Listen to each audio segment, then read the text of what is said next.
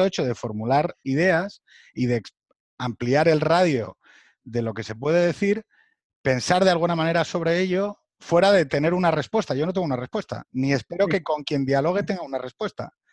Lo que puede tener es, eh, lo que puede tener es, una intuición o incluso pues, una hipótesis o, algo así, ¿no?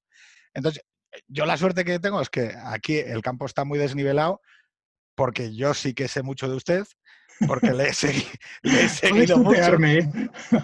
Yo te tuteo si quieres, pero sabiendo y anticipando que siento un enorme respeto y me resulta enormemente satisfactorio estar compartiendo diálogo con, Ángel Rivero, porque es que eh, aprendo mucho de, todas las conferencias que tienes colgadas y me gustaría que la gente, aunque solo fuera, viera una. Y luego ya sé que con que vean una ya seguirán viendo las 20 siguientes. Eh, lo que estamos viendo, tenemos a Bell, tenemos a Fukuyama. Ya dictaminamos que se había acabado la historia y que era el fin de las ideologías dos veces. Y parece que no, que la hegemonía liberal, el sueño optimista de la hegemonía liberal y de la libertad y del, individuo, y del individuo, parece que trae una mochila con peticiones dentro de esas sociedades liberales. Lo que estamos mm. viendo es un retorno conservador. Bueno, la verdad es que estamos en un tiempo un poco confuso. Sí, es verdad que, claro, hemos vivido Tú acabas de mencionar ¿no? a Daniel Bell ¿no? y a Francis Fukuyama, que señalaron dos momentos como de claridad liberal, ¿no? Una en un consenso, digamos, transideológico que aceptaba la democracia liberal ¿no? en, Occidente ¿no? y que pensaba que resolvía la cuestión social, ¿no? Veo por aquí a Jorge. Y, y otro Fukuyama donde ya aparecía la, la, victoria absoluta y total ¿no? en tonos hegelianos del, del liberalismo. ¿no? Y claro, el final de la historia pues tiene unas resonancias eh, religiosas, ¿no? Porque digamos que en el cristianismo, ¿no? Hola. ¿Qué tal? Los hombres en teoría eh, son eternos, ¿no? Porque pueden ir al cielo o al infierno y ahí pasarse la eternidad, pero el mundo tiene un final, ¿no? Y, ahí se anunciaba pues este, este final y después pues vendría la salvación o la condenación, en este caso la salvación del liberalismo, ¿no? Y, y ahora nos encontramos con que ese futuro que parecía muy claro, ¿no? porque hayamos llegado a un final ¿no? y por lo tanto hayamos alcanzado la realización de, la idea, pues eh, está cuestionado, ¿no? está en entredicho y hay mucha incertidumbre. ¿no? Yo lo que veo más bien es que volvemos, eh, no, no, no, vemos nada hacia adelante, ¿no? pero sí que hay un regreso a algunos demonios eh, relativamente recientes, ¿no? que no son un tiempo muy, muy lejano, ¿no? pero sí que son estas soluciones colectivistas que pueden tener como has dicho, ¿verdad? Un carácter conservador, ¿no? Que es esta... Pero entonces, fíjese, fíjese una cosa que me pasa. Eh, yo a usted le, a ti te acredito por ser seguramente la persona con la que mejor y más me identifico en cuanto al, pensamiento liberal en España hoy. Em, ¿cómo eh, por eso decía lo de lo conservador, ¿no? Lo conservador sí que admite una estructura intermedia entre el individuo, que es la familia, ¿no? Vamos a pintarlo a brocha gorda, ¿no? Y entonces resulta que esos valores de la familia o de la moral sexual conservadora, en base a las guerras culturales que hemos visto que se han ido activando los últimos años, parece como que se han, han vuelto a, pedir paso, ¿no? Y han vuelto a pedir un cierto paso, pues Orban. Más allá de los tics autoritarios que tiene Orban, la agenda de Orban o de los polacos es esencialmente conservadora. Entonces, mm, esto, la duda que yo tendría es ¿cómo debería dialogar lo liberal? ¿Cómo crees que debería dialogar lo liberal con esa reclamación? Mm, sí, bueno, yo ahora, ahora te entiendo mejor que antes, ¿no? Pero vamos, en la cosa conservadora mm, yo la veía más bien en esta angustia que hay, ¿no? frente a mm, tantísima incertidumbre, ¿no? como el mundo que nos encontramos. ¿no? Porque digamos que antes esta eclosión liberal venía acompañada de un tiempo de prosperidad y después de la crisis del 2008, ¿no? y después esta nueva crisis de la pandemia, esta inseguridad, pues eh, se han oído muchas voces ¿no? Eh, que apelan ¿no? a que, las soluciones autoritarias son más eficaces, ¿no? que el pluralismo es, es, complejo y debilitador, y eso va un poco por la cuestión Orban y los, y los polacos. Es verdad que ha aparecido, claro, hay que escucharles, ¿no? Es también una cosa muy importante, ¿no? Bajo su punto de vista, bajo el punto de vista de estos países de la Europa Oriental, las sociedades, sobre todo Orban, ¿no? que, le gusta mucho, digamos, eh, teorizarlo, las sociedades eh, de Occidente pues son sociedades que se han autodestruido, ¿no? que han perdido la confianza en sus propios eh, valores ¿no? y que de alguna manera pues están sufriendo una degradación parecida ¿no? a la del imperio romano, ¿verdad? Con, con estos emperadores enloquecidos, ¿no? pasado el momento apoteósico de Augusto. ¿no? Algo así, ¿no? o sea que, que, esto es lo que ellos eh, reclaman y bueno, cada una de estas sociedades sus temores son diferentes. También es una cosa importante, no son universales. ¿no? Digamos que Hungría es muy particular ¿no? y, Polonia también por su propia historia, por sus eh, números, por sus características eh, culturales. Digamos que ellos eh, han vivido la incertidumbre ¿no? de no ser estados independientes durante... lo, que, llama, llama el, el día del terror de la historia. Sí, exactamente. O sea, que ellos están eh, en esta, esta, esta, digamos, esta tesitura entre dos mundos en los que se sienten permanentemente amenazados y movilizan esta identidad de... La historia es una historia ajena y es una historia de gente que pasa por su país y les, y les deja... Efectivamente. Entonces digo que no, no, no, me parece que el fenómeno Orban eh, sea ni los Kaczynski sean tan universalizables eh, en relación a, nuestras propias eh, preocupaciones liberales. Vale, pero entonces, luego, perdona, vamos, y entonces vamos a las guerras culturales aquí, que es una cosa diferente, porque allí las guerras culturales no existen ni en Hungría ni en Polonia, son, son poblaciones pues relativamente muy homogéneas, ¿no? Polonia muy, muy homogénea y Hungría mm, bastante homogénea, ¿no? aunque tenga una minoría protestante y una minoría judía, pero realmente tan, tan homogéneas como para que las minorías se puedan ser, digamos, estimadas. Pero bueno, aquí lo que tenemos es que hemos vivido estas guerras culturales, estas guerras culturales y las estamos viendo, ¿no? Hemos visto que la política, en lugar de ser una política, digamos, eh, de discusión de políticas, ¿no? Eh, aceptando un consenso liberal, ¿no?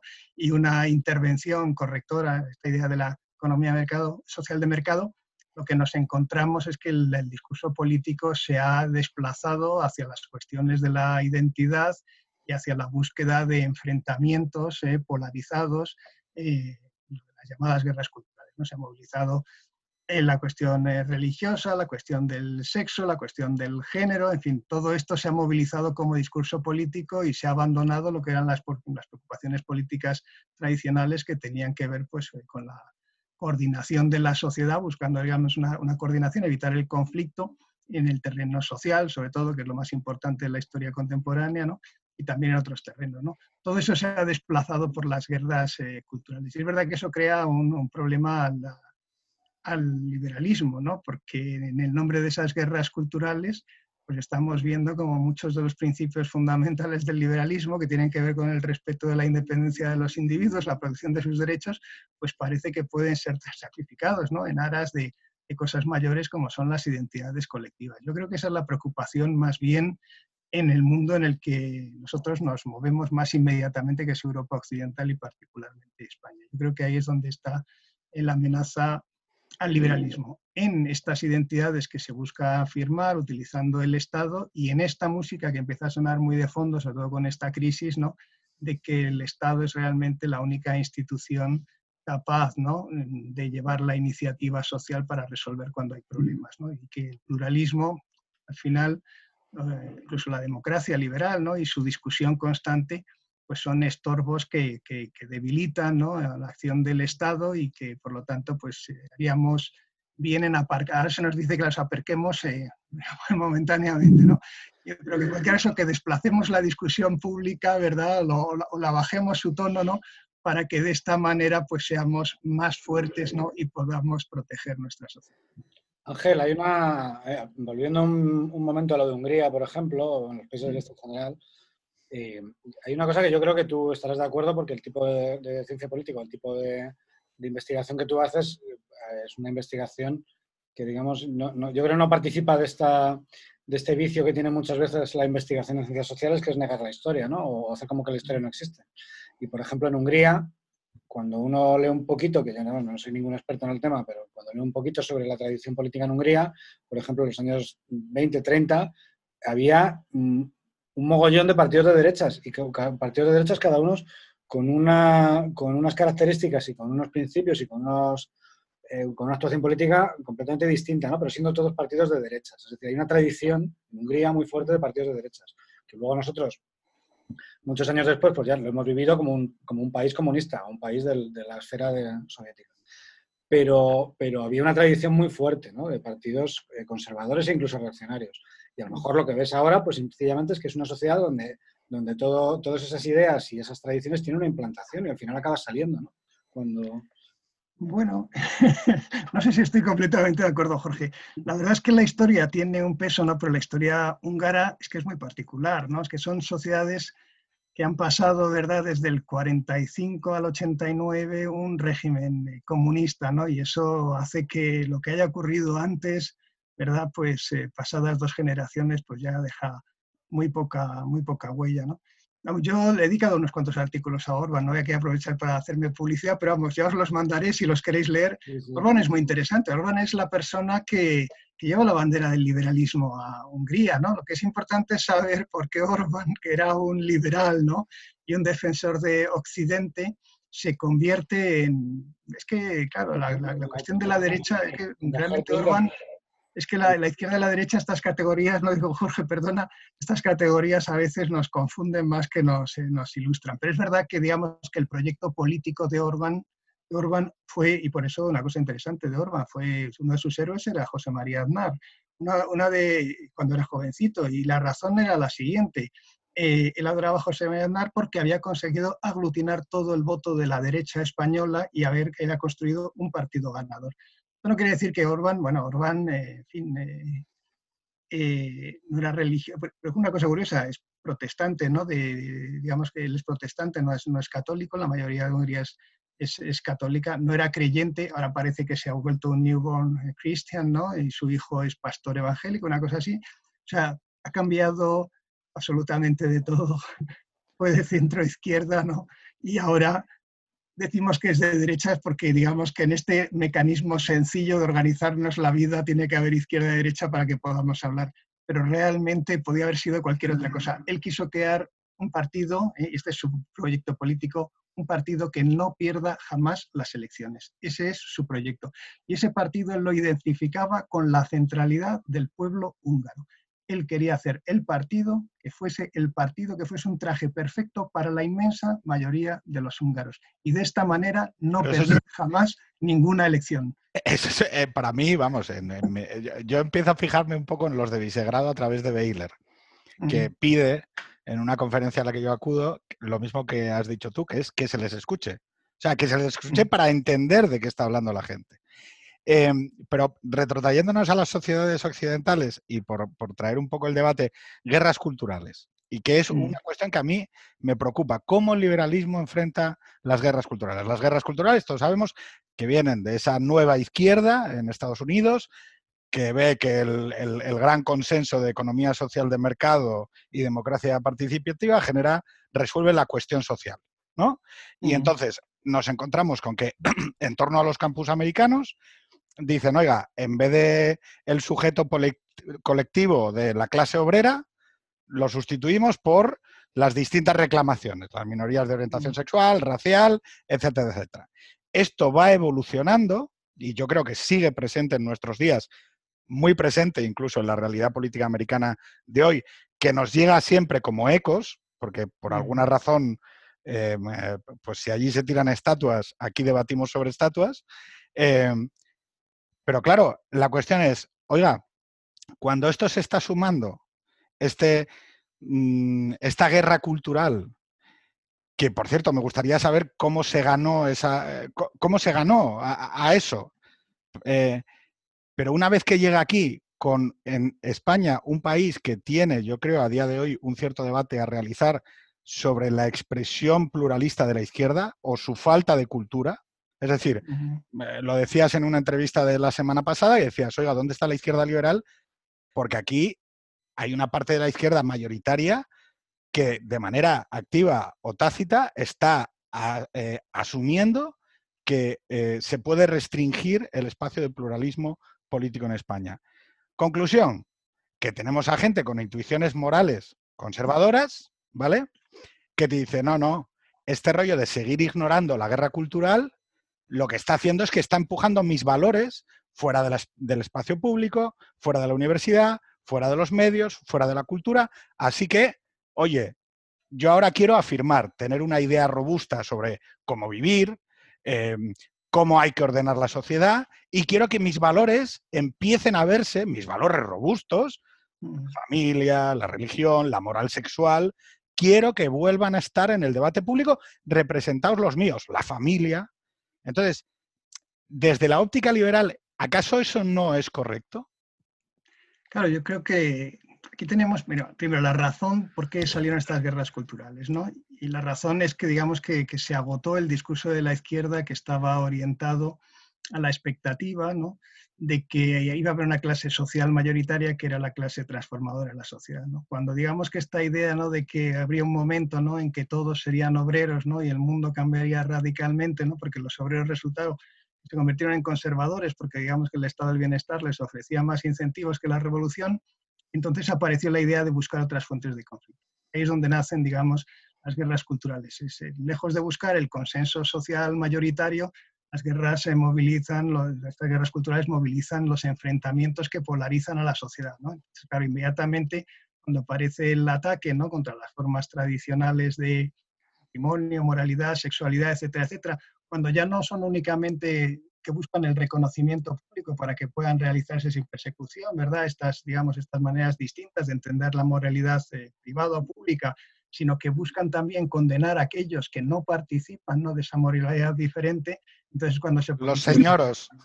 Exacto, cuando, cuando aparece la idea de que no es, lo, no, no, es lo aceptable, no es el pluralismo, no, es que hay una verdad sobre una única moralidad que es buena. ¿no? Entonces es cuando, Pero, digamos... Eh, detente un segundo ahí, eh, perdona Ángel. Eh, claro, es que el, el, el, problema es este, es, decimos, no, no, es que en el espacio deben libremente concurrir mm, las diferentes... No, no, pero es que de facto mm. lo que tenemos es que lo que ha sucedido es que hay un espectro que ha conseguido proclamar como única verdad posible ver la moral sexual de una determinada manera.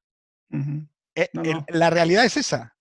Sí, sí, la realidad es esa. Y es una realidad que originalmente fue buscada ¿no? como una herramienta política ¿no? para, para, polarizar a la sociedad y obtener una ganancia. ¿no? no deja de ser una paradoja, claro, la izquierda española, pues yo cuando he hablado de esto de que no había la izquierda liberal, que mis amigos de izquierda están perplejos, ¿no? Porque es que la maquinita se ha puesto a andar sola, ¿no? Y es que al final acaba devorando, ¿verdad? Lo que eran sus valores, ¿no? Más bien vinculados a la, a la ilustración, al progreso, al respeto de las distintas formas de entender, digamos, la moralidad, etcétera, etcétera. Entonces, eh, tiene ese enorme peligro. Yo creo que, la, que, que, que, una parte de la izquierda, pues eh, lo que pasa es que está, digamos, eh, asustada por el coste social que tiende a enfrentarse a esto, pero bueno, lo vemos de vez en cuando que aparecen personajes, ¿no?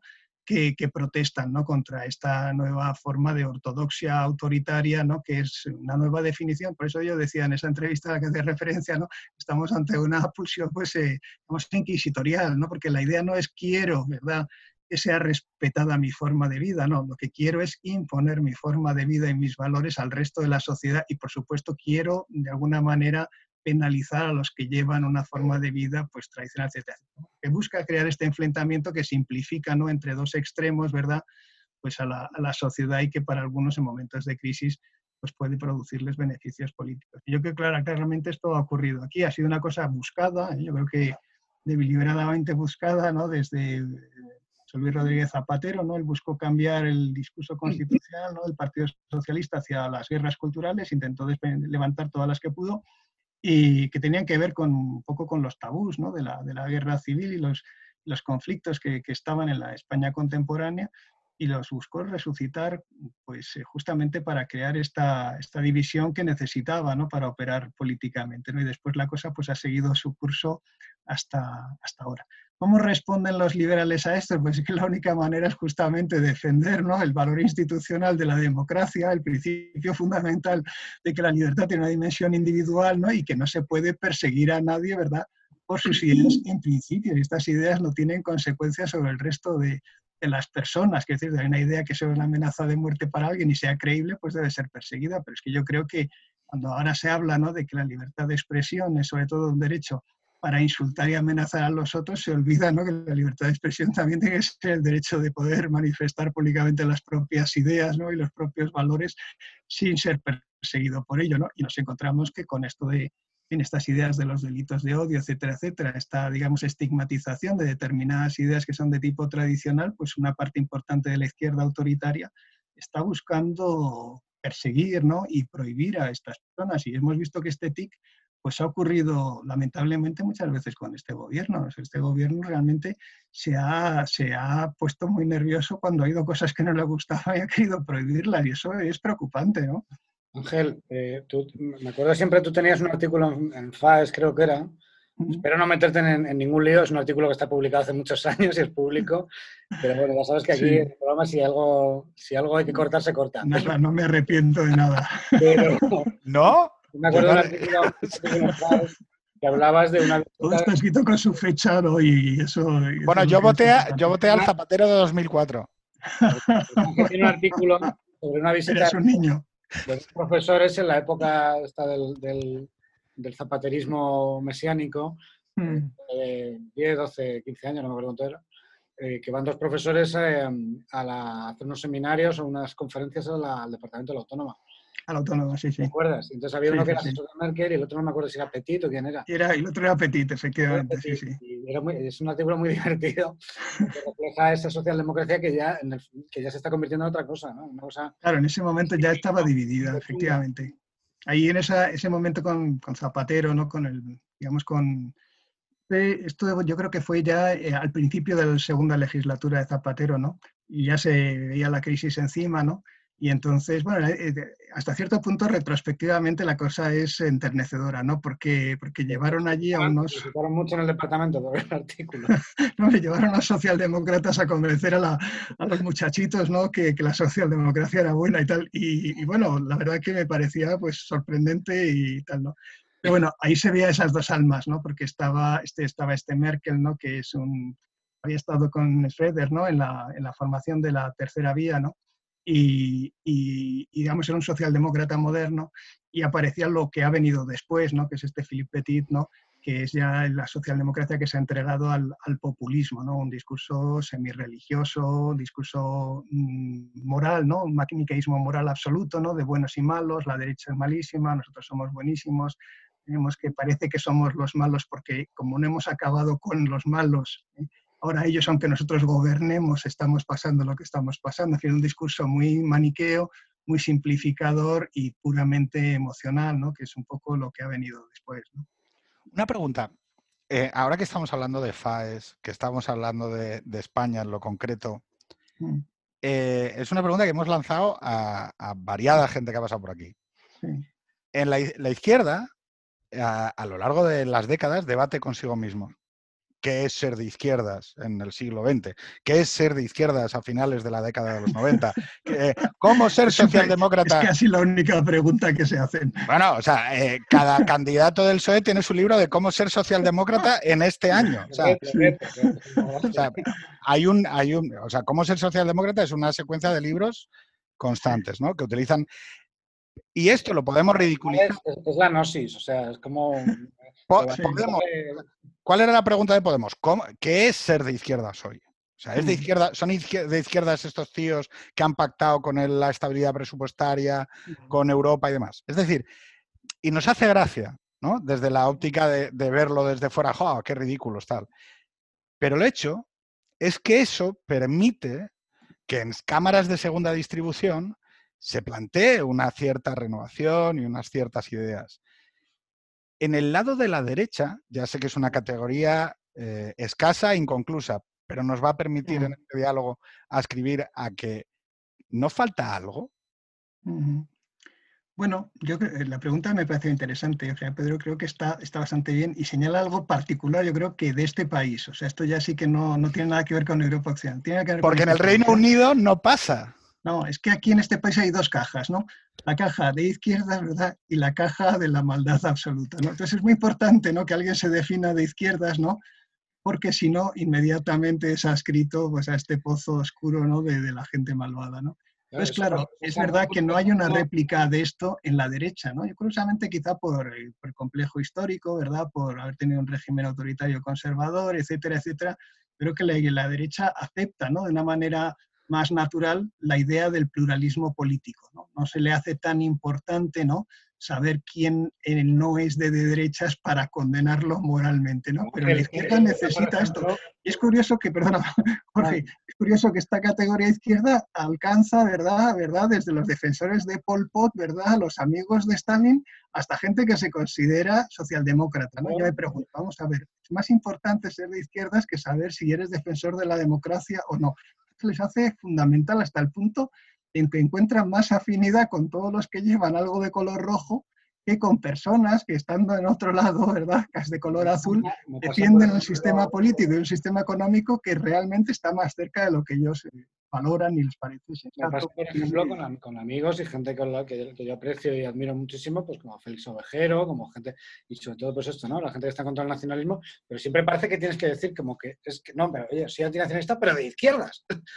Vaya que alguien a creer que es que estoy hablando desde otras coordenadas y tal, y digo, joder, pues no sé, pues yo no soy de izquierdas, no pasa nada. Sí, pero mira... esto es de este país, o sea, por ejemplo, si uno va a Francia, ¿no? incluso Portugal, ¿no? por decir los países que tenemos más, hay otras denominaciones, ¿no? también puede ser conservador, etcétera, ¿no? Pero digamos que en estos países, pues la gente dice soy de derechas o de izquierdas sin que esto significa haber colocado allí, ¿verdad?, una divisoria moral insalvable, ¿no? Incluso políticamente puede haber un tránsito, estamos viendo con el macronismo, ¿no? Entre la izquierda y la derecha sin, ningún problema, o en fin, Portugal, y también muchas veces sobre Portugal, Portugal, contra lo que cree la izquierda española, los únicos gobiernos de coalición que ha habido han sido gobiernos del Partido Socialista con la derecha, que es una cosa interesante. Fíjate, hay una cuestión aquí, que eh, la excepcionalidad de, España respecto de esta cuestión, em, me parece que genera un enorme déficit luego también a la hora de contarnos un relato ordenado y medianamente coherente sobre nuestra propia historia. Por ejemplo, sobre la historia de nuestra democracia liberal, ¿no? O sea, de, oye, contémosla desde 1810, eh, hablemos de lo que implica tener la tercera constitución liberal del mundo, eh, de cómo nuestra constitución de 1812 tuvo impacto en Latinoamérica. Y todo esto, como son cosas que no se sabe muy bien a quién atribuir, eh, tenemos problemas. a la hora de, de decir, oye, contar un relato, no sé cómo decirlo, no maniqueo, entonces, claro, todo acaba siendo... lo, hemos hablado tú y yo mucho últimamente, ¿no? que es el, el, hecho de que en España, como todo pasa por dos grandes estructuras de poder, que son dos partidos políticos, pues lo que no les encaja, los, los acontecimientos históricos, o los procesos históricos, o las, tradiciones que no les encajan a uno de los dos partidos en un momento determinado, nadie las defiende. O sea, Clara Campoamor. Clara Campoamor. Claro, no, ahora Clara Campoamor es del PSOE. claro, bueno, ¿Eh? me acuerdo que un día estaba, estaba hablando con, con, Ignacio Peiro de esto, ¿no? Dice, oye, ¿por qué nadie reivindica la España del 18 de los Borbones? Tímidamente alguna vez se dice el Partido Socialista hizo alguna cosa y tal con la ilustración, algún bicentenario, alguna historia, pero nadie reivindica que la, que la España del siglo XVIII fue un momento brillante también después de una decadencia muy fuerte. Vale, no, no, no, sí, estoy completamente de acuerdo. Aquí hay varias cosas, ¿no? Primero, uno, el bajísimo nivel de instrucción del país, ¿no? O sea, que no, claro, todo depende un poco de los políticos, pero nuestros políticos, mm, vamos a decir la verdad, o sea, su, digamos, su nivel cultural no es elevado, ¿no? no y por lo tanto, muchos de ellos me encanta, me encanta cómo lo dice, o sea, porque queda perfectamente claro lo que está diciendo, pero sin ofender. Es que esto también es y no lo digo por maldad, pero es que, claro, es que ignoran su propia historia política. Entonces, bueno, malamente la pueden divulgar o la pueden reivindicar mm, si ya la, ignoran, ¿no? Hay gente que en este país se cree que la, que la bandera nacional, primero, que la bandera nacional la inventó Franco, ¿no? Y que es la bandera de un régimen político, ¿no? No, no saben que representa al conjunto de los ciudadanos, ¿no? No saben que con esa bandera se hicieron las revoluciones liberales, saben que esa bandera fue republicana también, ni siquiera saben, ¿verdad?, por qué le han colocado la banda morada, que es una aberración, en la bandera de la Segunda República. Ya no saben nada. ¿no? Un debate en la República por la banda morada y, mucha gente que dijo que era un error cambiar la bandera. Y fue un error. Y fue un error, pues exactamente, fue un error. Pero lamentablemente la bandera la gente una parte de la izquierda, lamentablemente cada vez mayor, piensa que la bandera es un instrumento de división, cuando la bandera debe ser un instrumento de reunión. La bandera es una convención, lo que representa ¿verdad? es la unión de los ciudadanos en un mismo proyecto político. Pero claro, la izquierda española piensa que hay de izquierdas y de derechas, hay buenos y malos. Hay una bandera para unos y hay otra bandera para otros. A todo esto yo lo atribuyo no, no a, un, plan sofisticado, ¿verdad? ideológico, ¿no? De, crear una oposición permanente, sino a la pura ignorancia y el lamentable nivel de instrucción que tiene. Eh, dice Rendueles, César Rendueles, no sé si lo conoces, que mm, un pensador asociado a, la izquierda, más a la izquierda, a la izquierda de la izquierda, ¿no? Marxista. Eh, eh, que dice, dice, no, es que claro, es que los liberales queréis eh, convertir en sacrosantos los acuerdos de los abuelos. Y entonces no permitís a las generaciones contemporáneas decidir sobre, sobre todo el conjunto, sobre todo el set, porque tenéis miedo a acabar a hostias, tenéis miedo a acabar a leches.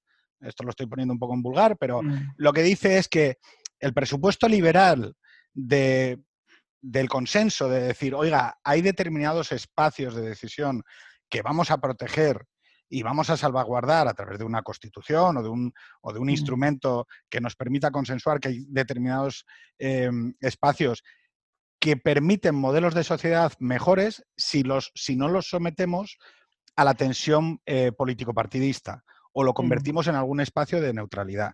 En claro, él, él dice, diría yo aquí, eh, profesor Rivero, pero entonces eso restringe la libertad de la generación contemporánea, restringe la capacidad de decisión del hoy sobre los acuerdos del ayer. Hombre, yo con Rendueles, que no le conozco, ya de primeras tengo un acuerdo fundamental y es que efectivamente me da mucho miedo que acabemos a hostias, eso absolutamente. Y claro, lo que hay que darse cuenta ¿no? es que eh, hay cosas que sirven y que no sirven. ¿no? Si tenemos instituciones ¿no? que sirven para que no acabemos a hostias, pues bueno, a priori, eh, claro, aquí vamos a poner un matiz conservador a mi liberalismo, ¿no? Pues es que deben ser conservadas. ¿eh? La idea de que el liberalismo es... Es que, claro, yo creo que, la gente que viene de la izquierda, y lo digo con pena, ¿no? Tiene una concepción muy ideológica de la política, ¿no? Piensan que se trata de inventarse una cosa y llevarla a tortazos a la realidad, ¿no?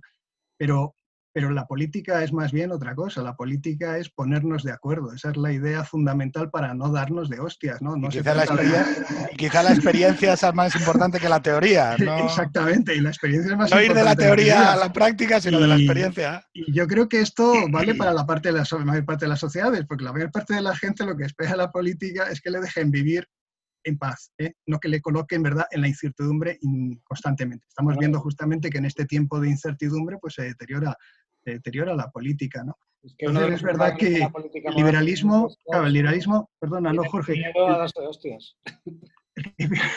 liberalismo, en contra de lo que piensa mucha gente, no es una cosa que se le inventase un señor sentado en el sofá mirando por la ventana, ¿no? Es que el liberalismo era un remedio, ¿eh? era un instrumento de remedio político a un conflicto, que es el conflicto moderno, que tiene que ver, pues, en buena medida con el cambio social, ¿no? Y con la acomodación, ¿verdad?, de distintos actores sociales nuevos a una situación pues inédita. El liberalismo no trata de generar una unidad y una homogeneidad en las sociedades. El liberalismo quiere que aceptando el pluralismo de las sociedades modernas se pueda vivir en ese pluralismo de manera no conflictiva. Es la cosa fundamental. Entonces no se trata de la realización de un, principio, sino que haya una estructura que permita un modus eh, vivendi. Claro, si nos dice un señor, no, vamos a ponerlo todo en solfa y tenemos un modus vivendi, ¿no? Lo vamos a tirar por la ventana y a ver qué pasa, pues claro, ya sabemos lo que pasa porque lamentablemente todas estas ideas que se presentan como nuevas ya han sido ensayadas, ya han sido fracasadas.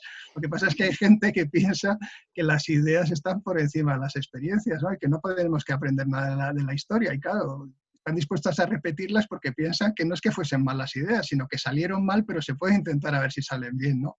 Entonces, yo creo que a mí me pasa una cosa, que esto lo, hemos comentado alguna vez con Jorge, que es, eh, yo con, los marxistas, o con la vieja izquierda, llamémoslo así, mm. soy capaz de entrar en diálogo porque entiendo más o menos que sé que, bueno, pues mejorar las condiciones o sobre, al final sobre un debate sobre lo material, mm. incluso te puedes llegar a entender, ¿no? El problema es que, mi problema con la nueva izquierda es que, bueno, los marxistas tenían un sistema, estaban equivocados, pero lo tenían. Pero es que estos no tienen ni sistema.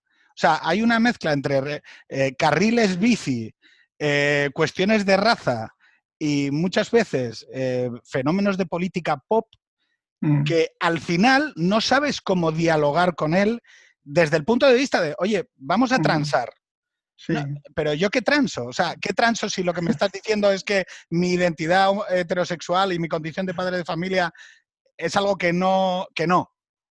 Claro. pues, pues imagínate ¿Me borro? que yo, yo, que soy más mayor, imagínate lo que, lo que puedo transar con todo esto, ¿no? Pues muy poco, ¿no? Quiero decirte que al marxismo es verdad que lo entendíamos porque eso, a fin de cuentas, es una herejía del cristianismo, entendíamos, ¿no? Que tenía una expectativa mesiánica de salvación. En fin, a los que somos mayores, esa música la entendemos. Tiene ahí un aura, aura religioso que está amparado en el discurso cultural de Occidente, ¿no?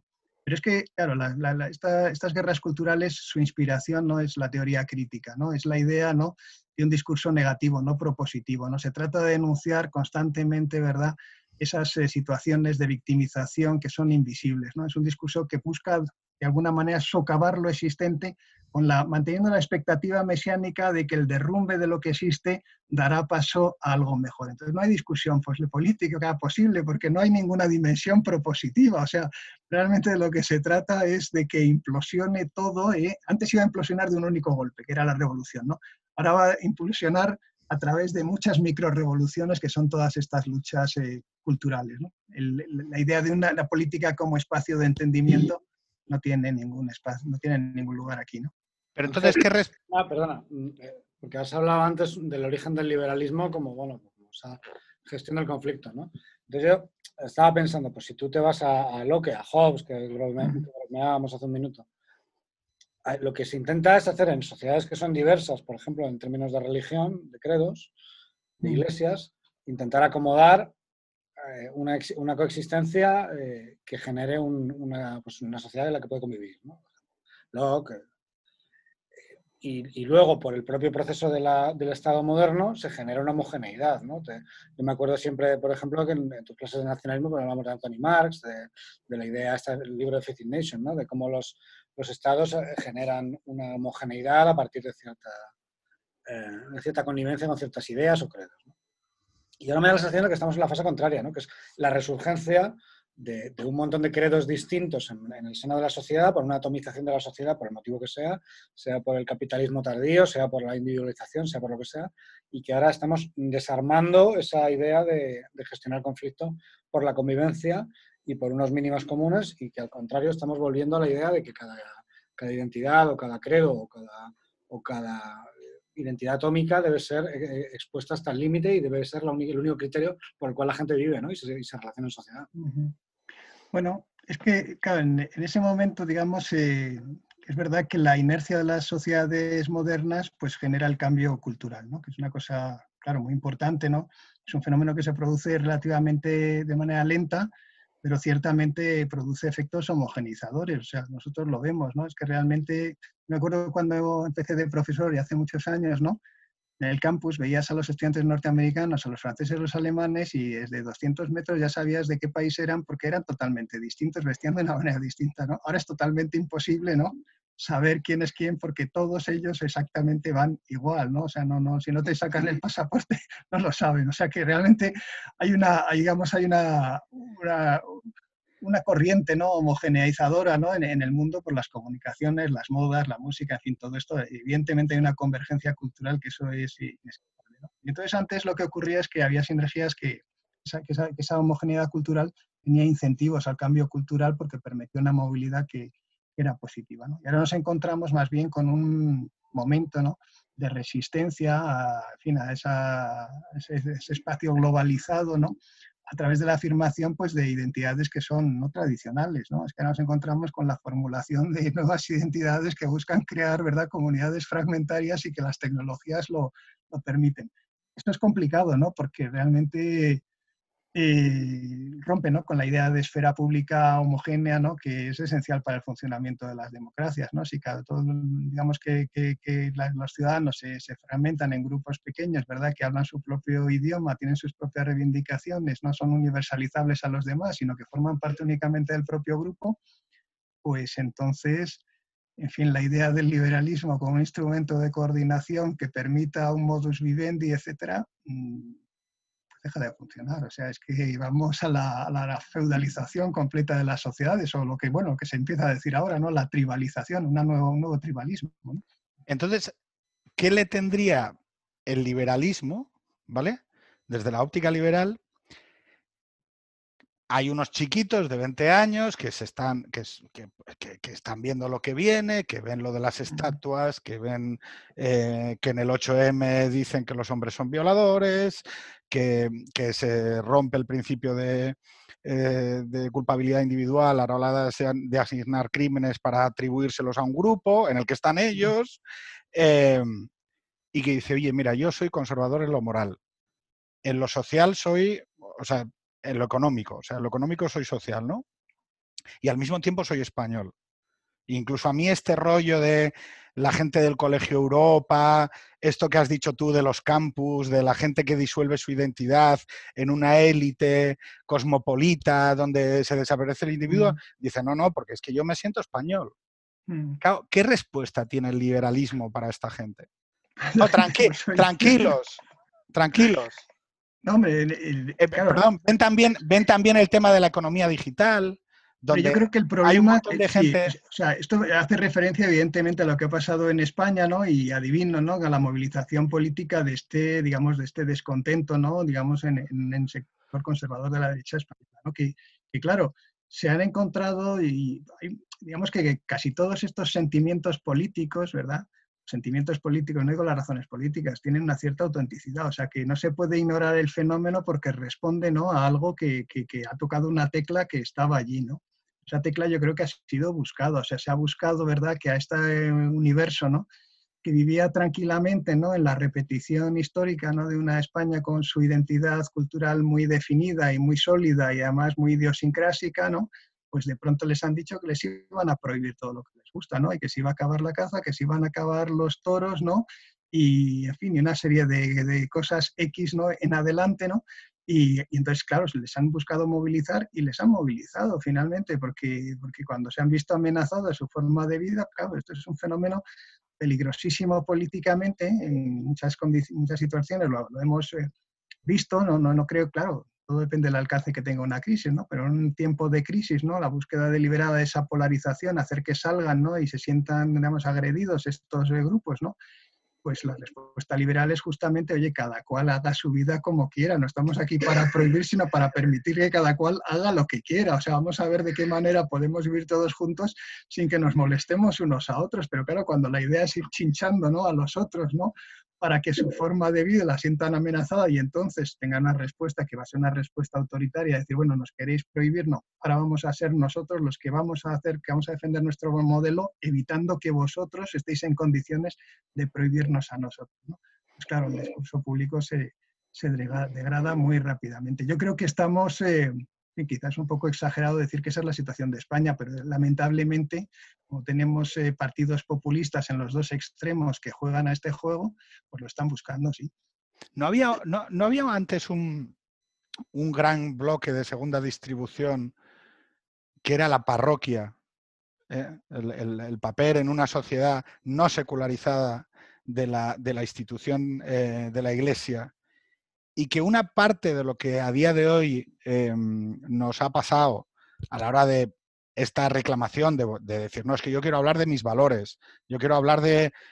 es porque en realidad ya no existe en una sociedad secularizada, o sea, una sociedad que se ha secularizado a toda prisa, ha trasladado muchos de los debates sobre los valores hacia la política. Bueno, esto, esto nos abre otro tema. Yo quiero hablar. ¿eh? Pedro, pero está justamente, mira, curiosamente, esta Donoso Cortés, esa es la crítica que hace al, liberalismo. ¿eh? dice que el liberalismo. O sea, Donoso Cortés dice lo que digo yo. No, perdón. Lo que dices Te une a la línea. Te une a la línea. dice exactamente lo que dices tú. Dice, fíjate, y es una crítica poderosa que merece ser pensada, ¿no? Es el liberalismo ha dicho, ¿no? Vamos a hacer cada uno lo que nos dé la gana. ¿eh? Vamos a hacer cada uno lo que nos gana. ¿Qué es lo que ocurre? Ya no hay coordinación espontánea de la sociedad. Porque no hay valores aristocráticos. No, no, déjame, déjame ir. No, la cosa es todavía más poderosa. Si todos pensamos lo mismo, o sea, la parroquia como lugar de encuentro, con una única autoridad y un mismo discurso moral, entonces no hay conflictos grandes en la sociedad. Que todos tenemos los mismos valores y digamos que la sociedad misma es capaz de regularse, ¿no? Porque aquello que se sale de las normas aceptadas por todos es sancionado socialmente. No necesitas la policía ni un juez para sancionarlo. Se sanciona socialmente en el mundo, en el micromundo de la parroquia, sobre todo. ¿eh? Sí. hay un sistema de coordinación, no necesitas al Estado. ¿no? ¿Qué es lo que dice Don Sócrates? Os habéis cargado esto, ¿no? ya no tenemos esos valores compartidos, ahora necesitamos una regulación externa. Esa regulación externa se llama el Estado.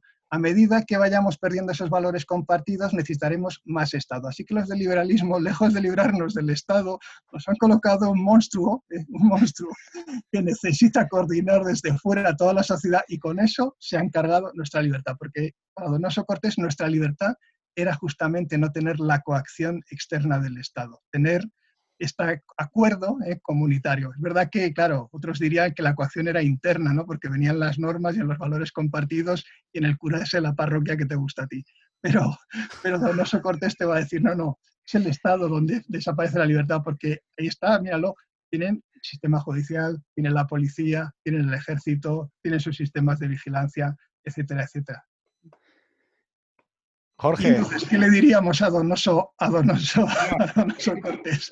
Pues que es un hecho social el pluralismo. O sea, que todo esto vale para una utopía arcádica que, bueno, podemos pensar que existió en algún momento. Pero en el momento en que hay personas que tienen valores distintos, entonces tenemos que crear una herramienta que los coordine. No crear la ilusión ¿no? de una ideología ¿no? que va a desarrollar una sociedad moderna y que va a ser libre porque no tiene creencias, sino vamos a que quiera cada cual cultive sus creencias pero como un instrumento de cooperación social. ¿no? Defendemos las de unos y las de otros para que defiendan las nuestras y podamos vivir de acuerdo con aquello que pensamos. También, Ángel, yo creo que hay un, posible debate, una idea, que es, hay dos planos de actuación, que es, lo que tú mencionabas un poco, ¿no? Es decir, está el plano, si tú en una sociedad permites una separación más o menos eh, funcional entre lo privado y lo público, pues bueno, pues le permites un amplio espacio de hipocresía en el cual la gente, hay comportamientos que evidentemente no son, eh, no son considerados óptimos, pero bueno, se toleran en la medida en que no se expongan públicamente o no tengan una influencia eh, pública que sea demasiado notoria. El problema ahora yo creo es que al, difuminar esta separación entre lo público y lo privado, la vigilancia es total, porque claro, en parte porque se difumina, porque porque hay una serie de, tendencias políticas que creen que, lo, político, o sea, que lo privado es político puramente y que, no, que no tiene que haber esa separación. Y luego por una cuestión tecnológica, que es que nosotros mismos estamos vendiendo nuestra privacidad continuamente y la estamos, la estamos exponiendo, ¿no? con lo cual el, ámbito de lo privado se reduce, tanto en lo normativo como en lo factual. Eh, entonces, claro, se puede dar la paradoja de que, por defender un poco a Donoso Cortés aquí, ¿eh?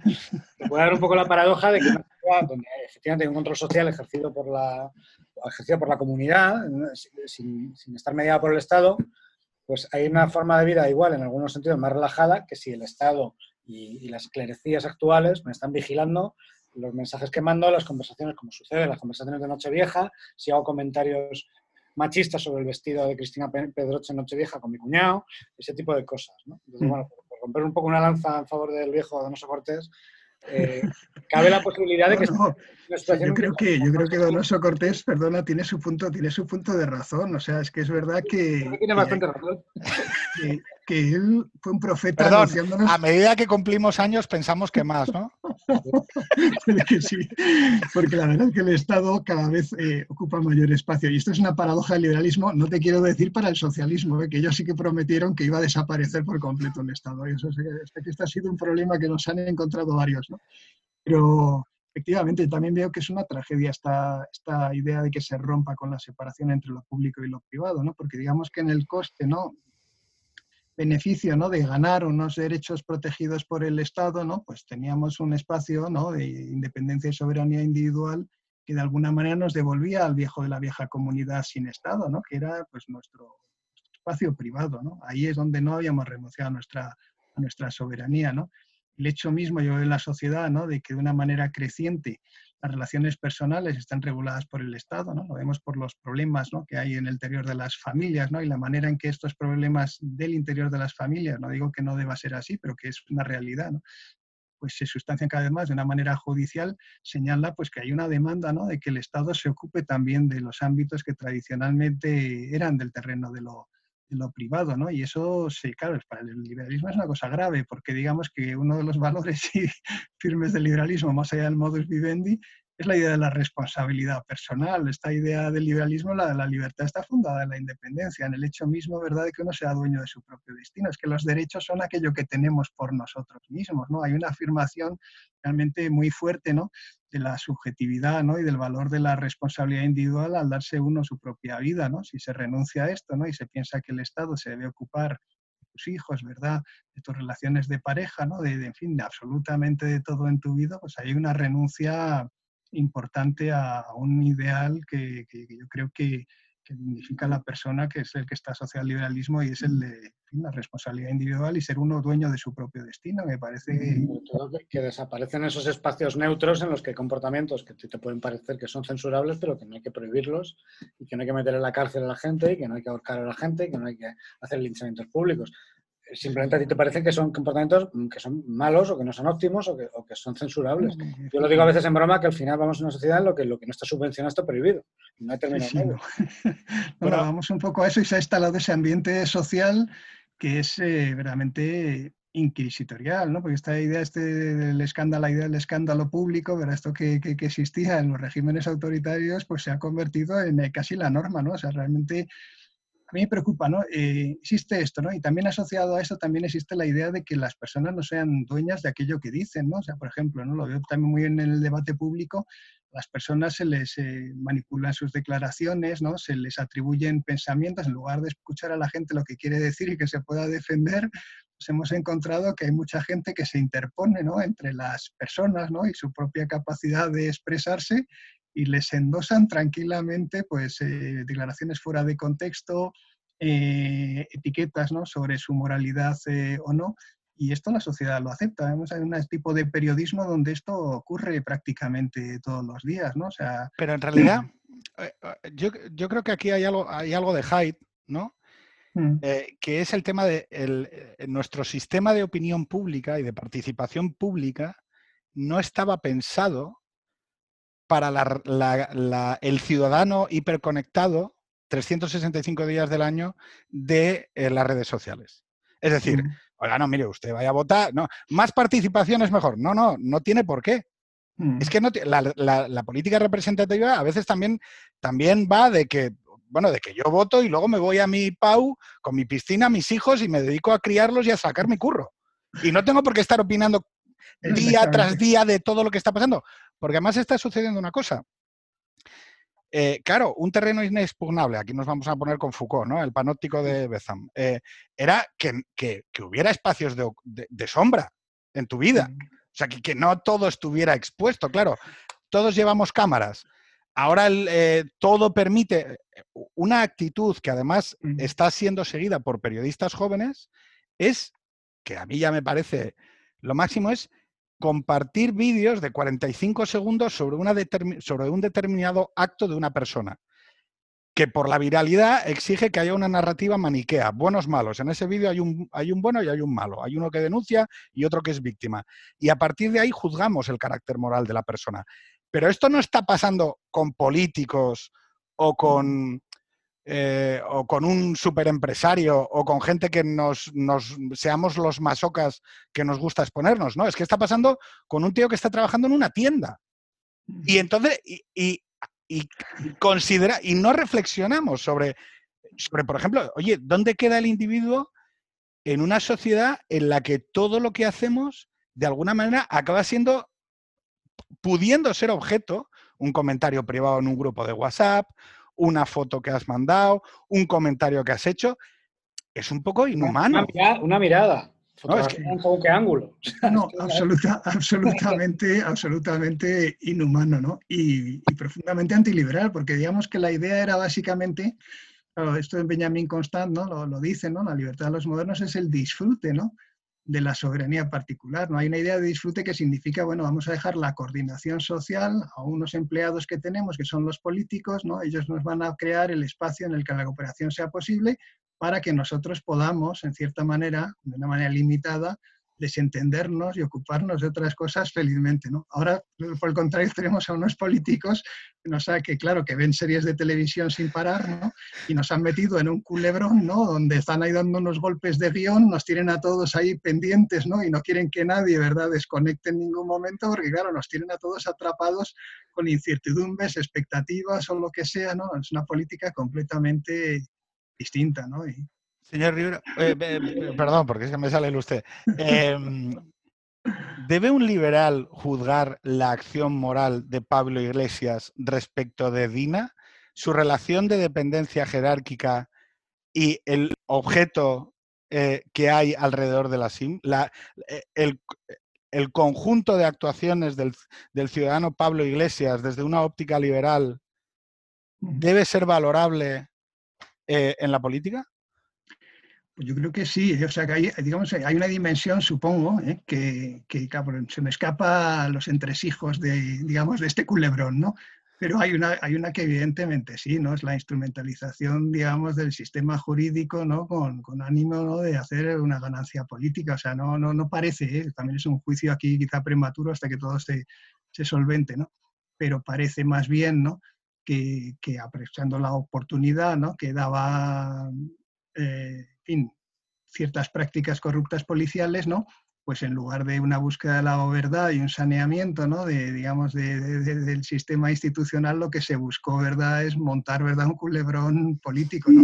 Y eso es, eh, yo creo que eso es inadmisible. O sea, hay unas reglas de juego que son evidentes, ¿no? que tienen que ver con la separación de poderes, ¿no? el funcionamiento de los distintos poderes del Estado ¿no? y el servicio de la justicia, ¿no? que viene que bien encaminado a establecer la verdad de los hechos, etcétera, etcétera. ¿no? Cuando tú utilizas el sistema judicial ¿no? como un sistema de manipulación política, pues yo creo que sí que el liberal tiene derecho a, juzgar que no lo estás haciendo bien. ¿no? Volviendo a la condición de Pablo Iglesias, pero ya en su dimensión como profesor universitario, Somos Aguas, el objeto de Somos Aguas, ¿vale? Eh, una sociedad liberal es aquella que garantiza el pluralismo. Bien, como principio abrochazo, ¿no? Eh, resulta que tenemos departamentos universitarios que no permiten el ejercicio de ese, de ese, pluralismo. No sé si me estoy explicando. Es decir, eh, la universidad hoy española, en una gran parte, reproduce em, algún tipo de esquema de discriminación ideológica. Estoy explicándolo eh, con carácter, pero yo creo que hay ejemplos evidentes y palmarios de que esto sucede. Mm. ¿Debería el Estado decir, oiga, como, como, como, como, cuando contamos mujeres y decimos, oiga, es que el 100% de este grupo eh, son, son tíos.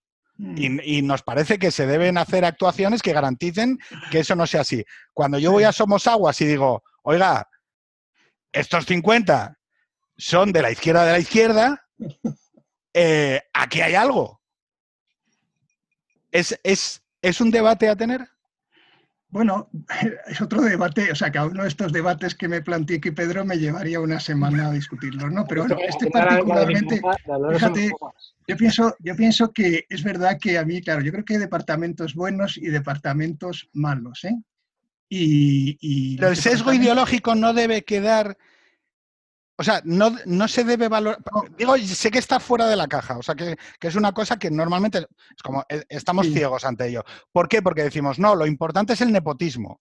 Con lo que queremos acabar es el nepotismo. Ya, ya, pero el hecho de que se reproduzca ideológicamente un esquema es mm. algo a debatir. Hombre, pues sí, por supuesto, ¿no? No quiere decirte que cada departamento, ¿verdad?, puede tener una orientación metodológica, ideológica, quizá como quisiera, ¿no? Esto, yo creo que yo en esto sí que sería, mira, mi liberalismo en esto sería el siguiente, que cada cual contrate a quien le dé la gana, ¿eh? después que se atenga a las consecuencias. si tú quieres hacer un departamento de fanáticos marxistas leninistas, lo haces. ¿no? Ahora, informa a la gente, a los estudiantes de lo que se van a encontrar allí y que quede claro exactamente de para qué sirve todo aquello. Claro, si tú quieres ser guerrillero, irte a la selva de América Latina, pues a lo mejor te va bien. Pero si quieres hacer otras cosas, a lo mejor no te va tan bien. Entonces, yo, pienso, o sea, yo, creo que para que haya buenos departamentos tiene que haber los malos, ¿no? Y esto se lo tenemos que agradecer a la Complutense. Bueno, eh, vamos a entrar ya, que ya son las sí, Pedro, a ver, espera, porque yo es que he llegado tarde por problemas técnicos, como siempre. Eh, pero yo no quiero que Ángel se escape porque a mí, yo a Ángel le conocí hace como 10, 12 años en la, Autónoma y él me daba clase de teoría de los nacionalismos. Y es una de las, no es porque está aquí delante, se lo he dicho a mucha gente, te lo he dicho a ti también, Pedro, muchas veces, que es de las asignaturas y los profesores que más, que más he disfrutado y que más he considerado que estaba aprendiendo y que más he recordado luego. Gracias, Jorge. Quiero que, porque luego han pasado tantas cosas que tienen que ver con los nacionalismos desde que estábamos ahí en 2008 que, muy sintéticamente me digas dónde No he podido cerrar el curso, ¿eh? lamentablemente no he podido cerrar el curso. En, todos aquellos autores que leíamos, en todas aquellas tradiciones del nacionalismo cívico, el nacionalismo étnico, el simbolismo y tal, ¿dónde mete una, uno una cosa tan bizarra y tan friki como el procés? ¿no? Y sobre todo la fase final del procés. Donde yo creo que interviene también, y es mi, mi percepción, que lo que ya desmadra el tema es que interviene también toda esta izquierda posmoderna y todo este populismo también de izquierdas. ¿no? entra en el ¿Cómo lo va, cómo, qué, análisis, por hacerlo en un par de titulares, haces tú de todo lo que pasó en Cataluña desde, desde 2012?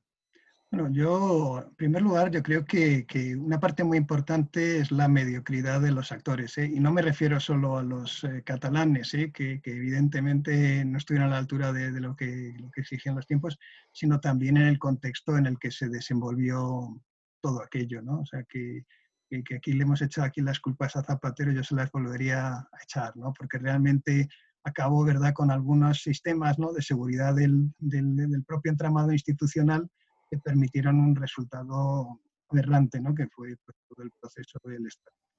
Luego, también, claro, todas las cosas tienen una dimensión que yo creo que también es la, la, la, suerte, ¿no? La mala suerte, ¿no? Y, yo creo que también lo del proceso, pues hubo bastante mala suerte, ¿no? Eh, en el sentido de que, bueno, pues vino la crisis económica, de que también el Partido Popular estaba muy tocado por los casos de, de corrupción, ¿no? Que digamos que la izquierda española ha tenido una escasa tradición democrática, vamos a decirlo, es una pena, esto les suena muy raro porque hay gente que piensa que si uno era un guerrillero maoísta estaba sirviendo a la democracia, pero hay que explicarles que no estaba sirviendo a la democracia, estaba sirviendo a otra cosa, aunque estuviese pegando tiros al franquismo, es que es, así, ¿no? Y la izquierda española pues no ha llegado a descubrir que no hay una conexión, ¿verdad?, entre el terrorismo y, y la democracia y no la hay entre el leninismo y la democracia, pero piensan que, la democracia es el antifranquismo, ¿no? Y esto es, es, un error. Entonces, en el caso de Cataluña, pues claro, se juntó la corrupción de, de CIU, ¿no? Y también su organicismo, pues su nacionalismo étnico eh, tradicional, con el leninismo, ¿no? De la izquierda catalana, que siempre existió, ¿no? Y que pensaron, pues, que España era una sociedad oriental, como un imperio oriental, ¿no? Y que el derecho a autodeterminación de los pueblos, pues, era un camino hacia la revolución. En fin, varias culturas políticas en absoluto liberales que encontraron espacio de, de convergencia en, en, el proceso, ¿no? unos para salvar su corrupción, ¿no? otros para, vieron la oportunidad de la revolución y incluso alguna parte de la izquierda española pues, sigue viendo que, que, todo este discurso leninista, no solo la autodeterminación nacional como palanca de la revolución, pues sigue igualmente válido. ¿no? Entonces todo esto se, se juntó, el descrédito de las instituciones, la crisis económica, una crisis de, de confianza, la mediocridad de los gobernantes nacionales que debían haber gestionado esto, la mediocridad de las aspiraciones revolucionarias nacionalistas de los líderes eh, eh, catalanes, lo pones todo junto con la mala suerte y, te sale pues este, este cuadro poco decoroso que, en fin, que nos avergüenza frente al mundo y que nos gustaría que no hubiera ocurrido, pero es el país que tenemos, vamos. ¿Tú, ¿Tú, crees como pensamos aquí a veces o como lanzamos la idea de que lo que ha pasado en los últimos, sobre todo desde, la moción de censura, pero que era un proceso que estaba en marcha por antes de Zapatero, es una catalunización de España en el sentido de, de bueno, pues eso, ¿no? De, una, eh, de, considerar enemigo al adversario político, de cerrar los espacios de opinión, de cerrar los ámbitos de convivencia, de, mm, Yo creo que, que, en muchos sentidos sí, efectivamente, este, digamos, este, este estilo político, ¿no? De, convertirlo todo, ¿verdad?, en ocasiones históricas, ¿no?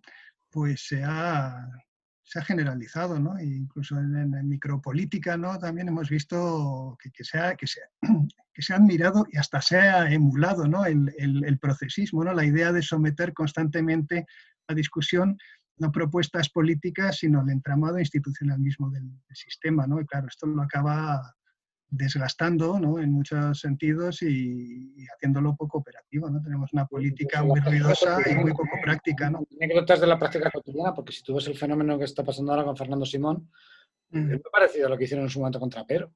Literal. es, escoger un técnico, un supuesto fusible, y elevarle a una categoría angélica con una, que, no tiene nada que ver la elevación con un análisis de la gestión que ha hecho, ¿no? Y se le eleva efectivamente, ¿no? Sabiendo además que es un fusible de todo lo que hay detrás, que son los verdaderos responsables. Claro, no, no, y bueno, y esto desde el principio se veía que, que, todo acabaría justamente en ese fusible, ¿no? Porque era evidente que habían hecho esa presentación con esa, con esa intención. Hombre, a mí me parece que es una política pues, en fin, que los que la ejecutan no tienen que estar muy orgullosos. ¿eh? No sé si, si, si el, el, cerebro que hay detrás de ella se siente como gran guionista, ¿no? Pero, pero que, que, es bastante decepcionante desde el punto de vista del país, porque realmente la credibilidad de España con todas estas aventuras pues es absolutamente cero. ¿no? Yo también, o sea, hace poco recordaba que, claro, quizá más jóvenes no lo sabéis, pero hubo un momento, ¿no? digamos, de la transición española donde España es que fue un modelo de democracia para el mundo, el proceso de democratización, un modelo copiado. Claro, Suárez portada del Time y, los países del este luego los ¿Quién, quién, o sea, quién en el resto del mundo, si no es para, hacer un comentario jocoso, pues habla de la política española? Pues es que nadie, ¿no? Es que hemos visto un bajón evidente, obvio y objetivo, ¿no? Hay algunos que se quejan, ¿no? De que les critiquen el gobierno, pero realmente, de verdad, ellos en qué liga están jugando. O sea, es que esperan a que alguien realmente, objetivamente y con distancia, saque de todo esto, ¿verdad?, una lección que pueda enseñarse a la humanidad, pues no. Em, a ver, un tema que a mí me preocupa especialmente es lo que hablábamos antes de la falta de debates dentro del espacio de la no izquierda. ¿Vale? Precisamente esto se llama abateres de la no izquierda y se va a llamar liberales o liberalismo, ¿vale? Mm. Entonces, la idea, eh, eh, por ejemplo, un pequeño experimento que hicimos el otro día en redes sociales, ¿no? De repente yo cojo y digo, oye, los que podáis, em, ponerme cuatro causas de la izquierda y cuatro causas de la derecha. ¿Vale? Causas. Y hubo como 20 o 30 respuestas, a los cuales agradezco a todos los que hayan respondido, que estén escuchando esto. Y era muy fácil. La gente de derechas tenía infinitamente más claro lo que defendía la izquierda que lo que defendía su espacio. No sé si me explico. Había una consistencia en identificar las causas de la izquierda, mientras eh, que la derecha bueno, pues, había, había dificultades para expresar, más allá de impuestos bajos, eh, o alguna idea así somera sobre, bueno, el mérito y tal, pero no, no articulado en, en, realidad como causas, ¿no? Es decir, mm. la, la, de la vida, ¿no? es que, o sea, era todo como muy deslavazado. Entonces, sí que me gustaría mm. que recuperáramos de alguna manera liberales españoles. ¿Vale? Eh, y pusiéramos, al final de cada capítulo, que lo que hacemos es recomendar libros, libros, música, cine, series, lo que sea, como experiencia, además no, no, circunscrito. Voy a empezar yo diciendo que creo que Jorge de Palacio, por hacer patria, es un autor a seguir, tanto en las columnas y David Jiménez Torres también, creo que, representan una sensibilidad que yo creo eh, acorde, ¿no? Eh, David más desde el punto de vista de como novelista, pero también que se expresa en las columnas, y Jorge ya más desde el punto de vista del analista político, pero también académico. Entonces, em, ¿qué autores liberales tenemos hoy en España que puedan chavales de 20 años decir, oiga, yo es que quiero leer esto? O, escuchar, Sí, sí. esta quizá es la pregunta más, eh, más complicada, ¿eh? porque es verdad que... joder, joder, pues dice mucho de este país. ¿eh? No, evidentemente hay, hay, mucho, ¿no? Como Manuel Arias, eh, Maldonado, en fin, hay mucha, hay mucha gente, ¿no? Más joven, ¿no? Pero es verdad que, que, que primero, que la identidad derecha no existe ¿no? en España, ¿no? si no es como una identidad negativa, sé que, que, se construye frente a la izquierda, ¿no? Eso yo creo que es un, es un problema de la derecha. Luego, en general, que la derecha española, ¿no? o el centro derecha español, ha rehusado participar de la batalla de las, de las ideas. ¿no? Esto ¿Eso ha sido un error? error gravísimo, me parece, ¿no? O sea, y podemos ver, por ejemplo, ¿no?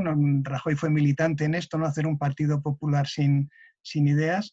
Yo creo que esto ha generado, es una responsabilidad grave, ¿no? Porque muchas de estas cosas que hemos criticado antes, ¿no? De, en fin, de estas guerras culturales, bueno, se han expandido eh, como el aceite porque han hegemonizado la esfera pública porque no ha habido comparecencia de ideas distintas ni de personas que lo discutieran. Cierto es también que quienes lo han hecho han tenido que pagar un precio muy alto. Bueno, tenemos a, a Pablo de Lora, por ejemplo, ¿no? pero no me atrevería a decir que es de derechas, le molestaría seguramente, ¿no? Pero, bueno. pero, pero ¿por qué Pablo ha acabado escrito? Es que es, es, curioso. Pablo, que no lo es, que yo creo que no es una persona con sensibilidad conservadora para nada, eh, se ha acabado por apego a la razón, a la ilustración, a decir, bueno, oiga, en el debate de las ideas podemos decir aquello que nuestra razón nos lleve.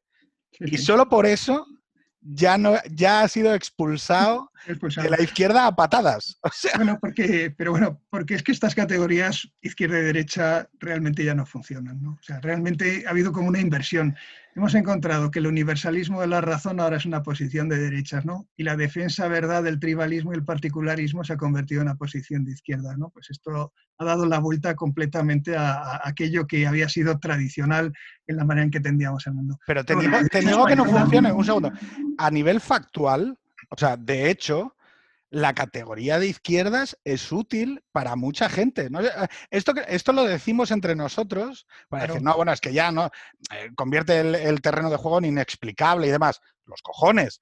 Hay aproximadamente la mitad de la población que dice, no, no, a mí me lo explica todo cojonudamente. Y además, claro, espera, ¿quién te va a lo importante es saber si eres de izquierdas o no. yo, doy clases en ideologías políticas. Esto es divertidísimo. Esto es un dilema existencial para la parte de los españoles. Necesitan saber si son de izquierdas o no lo son. ¿eh?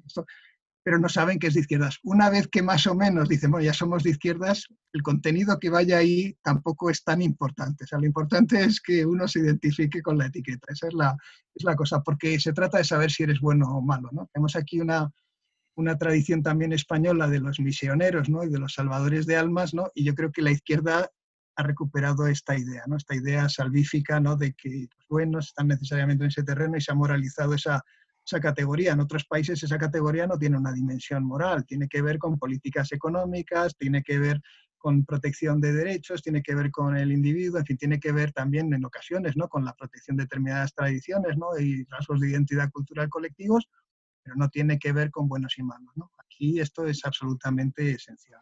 Ángel, una cosa que no quiero que se me pase tampoco, hablando de causas de la derecha y de la, y de la izquierda, al menos entendidos en términos, eh, en términos tradicionales, ¿no? en términos convencionales. Que yo creo que es un tema que quiero recordar que a ti te interesaba también, y es la posibilidad de que desde la derecha o desde el liberalismo se haga una teoría, por ejemplo, del medio ambiente, ¿no? de, la, o de la conservación mm. de la naturaleza o del ecologismo. Eh, ¿Cómo ves esto? Pues, has mencionado también a, Manuel Arias, que también es muy guerrero con este tema, y yo personalmente pues no me considero... Manuel lleva mucho tiempo con esto. Yo es que... bastante animalista y bastante ecologista. Dentro de lo es que claro, lo de Pedro es que si le coloco a algún amigo la etiqueta de derechas, lo mismo luego se me enfada, ¿no? Entonces me has colocado un compromiso. No, liberal, liberal, liberal, Vamos a borrar, vamos a borrar todos estos nombres, ¿no? Pero bueno, eh, claro, yo, para mí, o sea, que, que yo también me este, este, universo no es un universo cerrado, ¿no? Porque digamos que hay muchos tipos de liberalismo, ¿no? Hay un núcleo esencial que tiene que ver con esta idea de que los individuos tienen unos derechos políticos, ¿no? En su, misma dignidad hay algo que les corresponde a ellos y que no tienen que dar las gracias por tenerlo, ¿no? Pero después eh, uno puede ser más liberal en un sentido, en otro, en fin, tiene, tiene sus, sus matices, ¿no? Y yo creo que la idea de conservación del medio ambiente, claro, es verdad que en mi juventud me dediqué a algo a escribir sobre esto, pero yo le doy en sentido conservador. Yo creo que es una idea conservadora. O sea, la idea es que, y esto me hace gracia porque con mis clases de ideologías políticas dices esto a los alumnos se quedan de piedra porque no comprenden, les han dicho que en el lote ser de izquierdas es pues, eh, pues Greta Thunberg, ¿no? Y querer al planeta y todo eso es ser de izquierdas, ¿no? Todo es, un nivel identitario muy bajo todo esto, o sea, no es nada complejo, ¿no? Es que lo bueno es eh, reciclar y tal, o sea, ellos tienen ahí unas ideas, ¿no? Y les han dicho que eso es ser de izquierda, ¿no? Digamos que la idea misma de conservación Claro, es una idea que tiene que ver con la derecha. Y curiosamente la izquierda... Los internacionalistas, precisamente en el siglo XIX, que son los que empiezan a salir al campo, los Van der Vogel, toda esta gente. No, no son...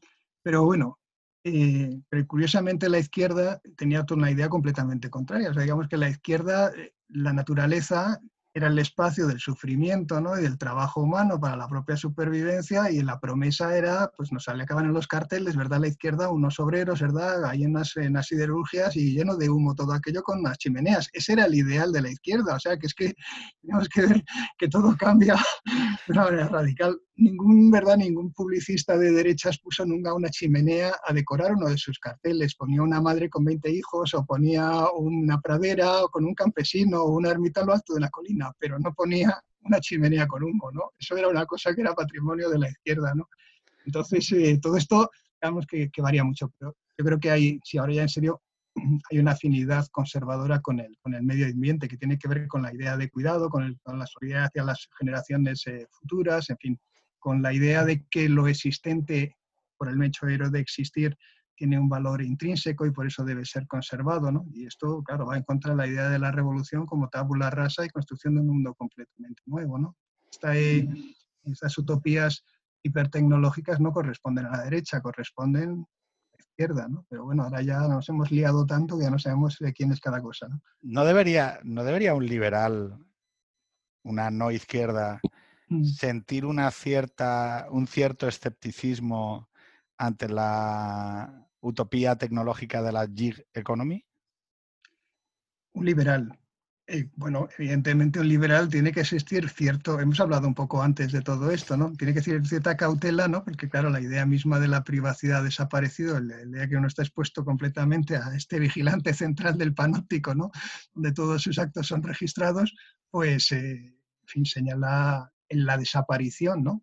por ejemplo, Isaiah Berlin ¿no? pues decía que, calificaba ¿no? la libertad individual como un coto privado, es un sitio donde entras y estás tú allí solo, no puede entrar absolutamente nada. La idea de coto privado ha desaparecido, aquí salta en la valla todo el mundo y entra y coge lo que quiere, o sea, eso completamente. ¿no? Entonces, creo que el liberal le debe preocupar eh, la protección de la privacidad, la separación muy clara del terreno de lo público y lo privado, absolutamente yo creo que también la cuestión del medio ambiente, como ha hecho referencia Jorge, yo, lo defendía que hay una posición liberal, ¿no? y es que las precondiciones de la vida humana ¿no? son constitutivas ¿no? de, aquello que permite la libertad humana. Por lo tanto, la, la, idea de protección del medio ambiente ¿no? frente a este libertarismo ¿no? que sostiene que, ¿no? que cada cual tire para adelante, ya veremos a ver qué se nos ocurre, pues va, va a encontrar los fundamentos mismos de la propia existencia. No pues para acabar, hago el mismo, o sea, salvo que Jorge quiera decir algo más, sí que me gustaría que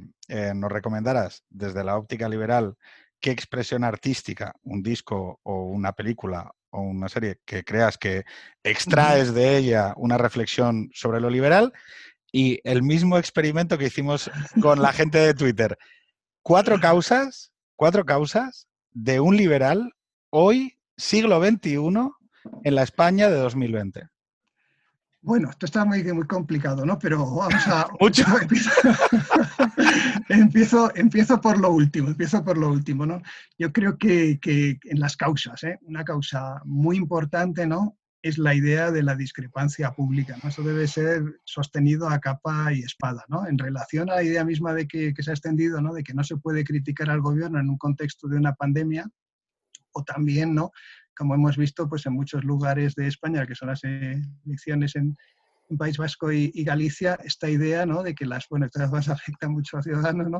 esta idea de que, oye, si tú vas a un sitio donde no te votan, que lo natural vas es a provocar. que allí, vas a provocar, ¿no? Cuando realmente lo natural será hacer publicidad en aquellos sitios en los que no te votan, ¿no? Digo yo, vamos, o sea, darte a conocer donde no te votan, ¿no? Es inaceptable. O sea, esto realmente, este argumento de que es provocar no pensar como piensan todos los de ese pueblo, me parece el colmo. O sea, esto yo creo que es es grave, ¿no? Y lamentablemente es una, es una idea que ha aceptado mucha, mucha, socialmente se repite, o sea, incluso con partidos que uno esperaría, ¿verdad?, que, que, tendrían que... Lealtad a las ideas liberales. Completamente, ¿no? Y a la democracia en el sentido más, más elemental. Entonces yo creo que esa puede ser una, ¿no? Vamos a buscar más. ¿Y puestos bajos? Impuestos bajos es que, mira, yo francamente me gustaría decirlo, ¿no? Pero es que la cosa está muy complicada. Ahora, con que estén bien estructurados ese nuevo catálogo de impuestos y no lo paguemos los de siempre, ya me parecería bastante, ¿no? Eso sería, sería bastante. Hombre, y también, sobre todo, un control cierto responsable de, este, de este gasto gigantesco. O sea, realmente que se, que se haga, claro, digamos, el principio liberal, ¿no? Hay mucha gente que piensa que, que el liberalismo está opuesto al Estado, ¿no? Realmente el principio liberal es que la intervención del Estado está justificada en la medida en que maximice la independencia de los individuos. ¿no? Entonces, esta inversión del Estado que sirva para que la sociedad se pueda poner en marcha, no para crearnos una sociedad de dependencia, ¿no? como parece. ¿no? Claro, cuando oye uno hoy en día que hay gente que presume ¿no? de cuánta gente depende ahora mismo, ¿verdad? Para su vida del Estado, pues se asusta, ¿no? Porque eso, digamos, bajo el punto de vista liberal, es aberrante, ¿no? Digamos, la libertad individual justamente garantizar la independencia, no la, la dependencia frente al Estado. ¿no? Muchas veces se habla de las políticas de, de dependencia como políticas emancipadoras, pero realmente lo emancipador es no depender. Esta es la, es la cosa que yo creo que otorga más, más dignidad. Pero bueno, este sería un, una segunda causa, ¿no? Defender ¿no? la idea de que la mejor política social no es que uno mismo, ¿verdad?, pueda organizar su vida. Eso sería lo que el Estado debería intentar eh, crear, ¿no? Ya llevamos dos, oye, lo de cuatro se me va a hacer muy... Se hace cuesta arriba, pero, pero fíjate, es que me parece extraordinario poder comprobar que eh, hay, un músculo, hay músculos que desde la no izquierda hemos dejado de alguna manera de... Ah, pero Pedro, estoy pensando sobre la marcha, pero también tiene que ver con el hecho de que si uno de tus principios es que la esfera privada y el desarrollo de lo individual y la autonomía individual, un valor, si no máximo, es un valor eh, que está muy arriba en la escala, lógicamente la, noción de causa se debilita porque una causa también es algo común. sí, bueno. pero... Yo, pero, yo, defiendo un liberalismo donde la idea de la libertad individual es el resultado de la cooperación realmente el mensaje que se olvida del liberalismo, ¿no? que es a través de la cooperación, ¿verdad? Nosotros podemos hacer individualmente las cosas. Eso es lo que muchas veces se, olvida. Y es que este es el elemento esencial, porque es que si no hubiese un Estado que protegiese nuestros derechos, ¿verdad? No tendríamos derecho ninguno. ¿no? Hay libertarios ¿no? que piensan que hay derechos en ausencia del Estado. No, la cooperación es el instrumento que garantiza esa protección de los derechos. Lo que pasa es que esa cooperación no se puede utilizar para crearnos una dependencia, sino que debe estar generado, generar, perdón, nuestra una mayor independencia, un mayor desarrollo de aquello que queremos ser. Yo voy a meter, yo voy a meter aquí mi cuñita, mi cuñita, que es, eh, Jorge ya sabe de qué voy a hablar, o sea que, ¿por, qué no? O sea, estoy con Rivero, que me, que me, diga si esto es liberal o no. Em, yo creo que una causa que debería defender la no izquierda en su conjunto es que en España hemos, eh, han nacido menos de 360.000 niños el año pasado. Eso implica que debajo de esa decisión, cuando le preguntamos a la gente si hubiera querido tener más hijos, eh, contestan que sí. O sea, no sé si me explico, la cifra de niños alcanzados y la cifra de niños conseguidos, hay un, hay un gap, ¿vale? Eso implica que hay condiciones estructurales que afectan a la incapacidad de conseguir aquello, la búsqueda de felicidad. Es decir, eh, oiga, yo quiero, y en una sociedad me parece que se puede ordenar alrededor del, concepto, tangible, como que que nazcan niños es, bueno. O sea, que es mejor que nazcan niños que que no nazcan. Eh, sin empujar ni obligar a nadie, una causa de la no izquierda podría ser favorecer que esas condiciones sean más sencillas para que se pueda decidir en libertad. Efectivamente, no, no. Estoy completamente de acuerdo. Bien. Hombre, sí, las personas, ¿verdad?, llevan vidas en las que no son plenamente satisfactorias porque no pueden tener hijos, pues realmente no está funcionando. Es un proyecto personal que ha quedado frustrado. Eso, es absolutamente así. O sea, que ahí el Estado interviene justamente para maximizar la libertad de los individuos. ¿Quieren tener más hijos? Pues, o sea, que, habría luego esto, claro, hay que ver de qué políticas sociales se acompaña todo esto y con qué quiere decir todo esto, ¿no? Pero bueno, eso sería una cuestión diferente. ¿no? Pero es que si ni siquiera tenemos el debate, si ni siquiera tenemos el debate, nunca, nunca podremos llegar a, bueno, ¿y qué medidas pondremos? Claro. Porque es como, ¿qué es lo que nos acaba sucediendo siempre? Bueno, pues que los otros ponen el ingreso mínimo vital encima de la mesa. Y te acaban diciendo, bueno, eh, o me lo votas o votas en contra, pero claro, no tengo un modelo alternativo para contestar a ello. Entonces, claro, en la votación del ingreso mínimo vital, Ciudadanos a favor, PP a favor y Vox abstención. Mm. Porque en realidad no tienes un relato alternativo de, bueno, pero yo eh, vale, de acuerdo. A las puertas de una crisis, ¿qué es lo que quiero hacer? Sí, sí. No, no, este es el problema, el problema fundamental, ¿no? El problema fundamental es que la derecha en España se ha considerado siempre, ¿no? Como un instrumento de administración y ha renunciado completamente a dar la batalla de las ideas. Como yo te cuento una anécdota. Eh, una vez me invitaron a una agrupación del Partido Popular, ¿no? Las juventudes, ¿no? Las, eh, del PP, ¿no? Y al terminar la charla me preguntaron qué era el liberalismo, que no tenían ni idea, pero que les había dicho Esperanza Aguirre que era una cosa muy importante. así es, sí, o sea, que dices, bueno, claro, así pues no, se puede. El PP, eh, digo, pero por separar los dos aspectos. Una cosa es lo político partidista, que todos sabemos que el PP era gestión, gestión. Mm. Gestión, gestión, impuestos bajos y lo del PSOE, pero un poquito más, o sea, un, poquito más suave de volumen. No sé si me explico. Mm. Esa era la idea. No, lo que estuviese socialmente aceptado, ¿eh? pero con una gestión, ¿verdad?, mm, ajustada, ¿no? Y con las cuentas públicas en orden. en equilibrio presupuestario. Y sobre todo, no, el principal motivo movilizador, que no gobernase el PSOE. Es que esa, esa, esa, es la principal ideología, es que ellos no eran los socialistas, a mí me parece que los socialistas, su principal ideología es que ellos no eran el PP, y ya está, no hay más.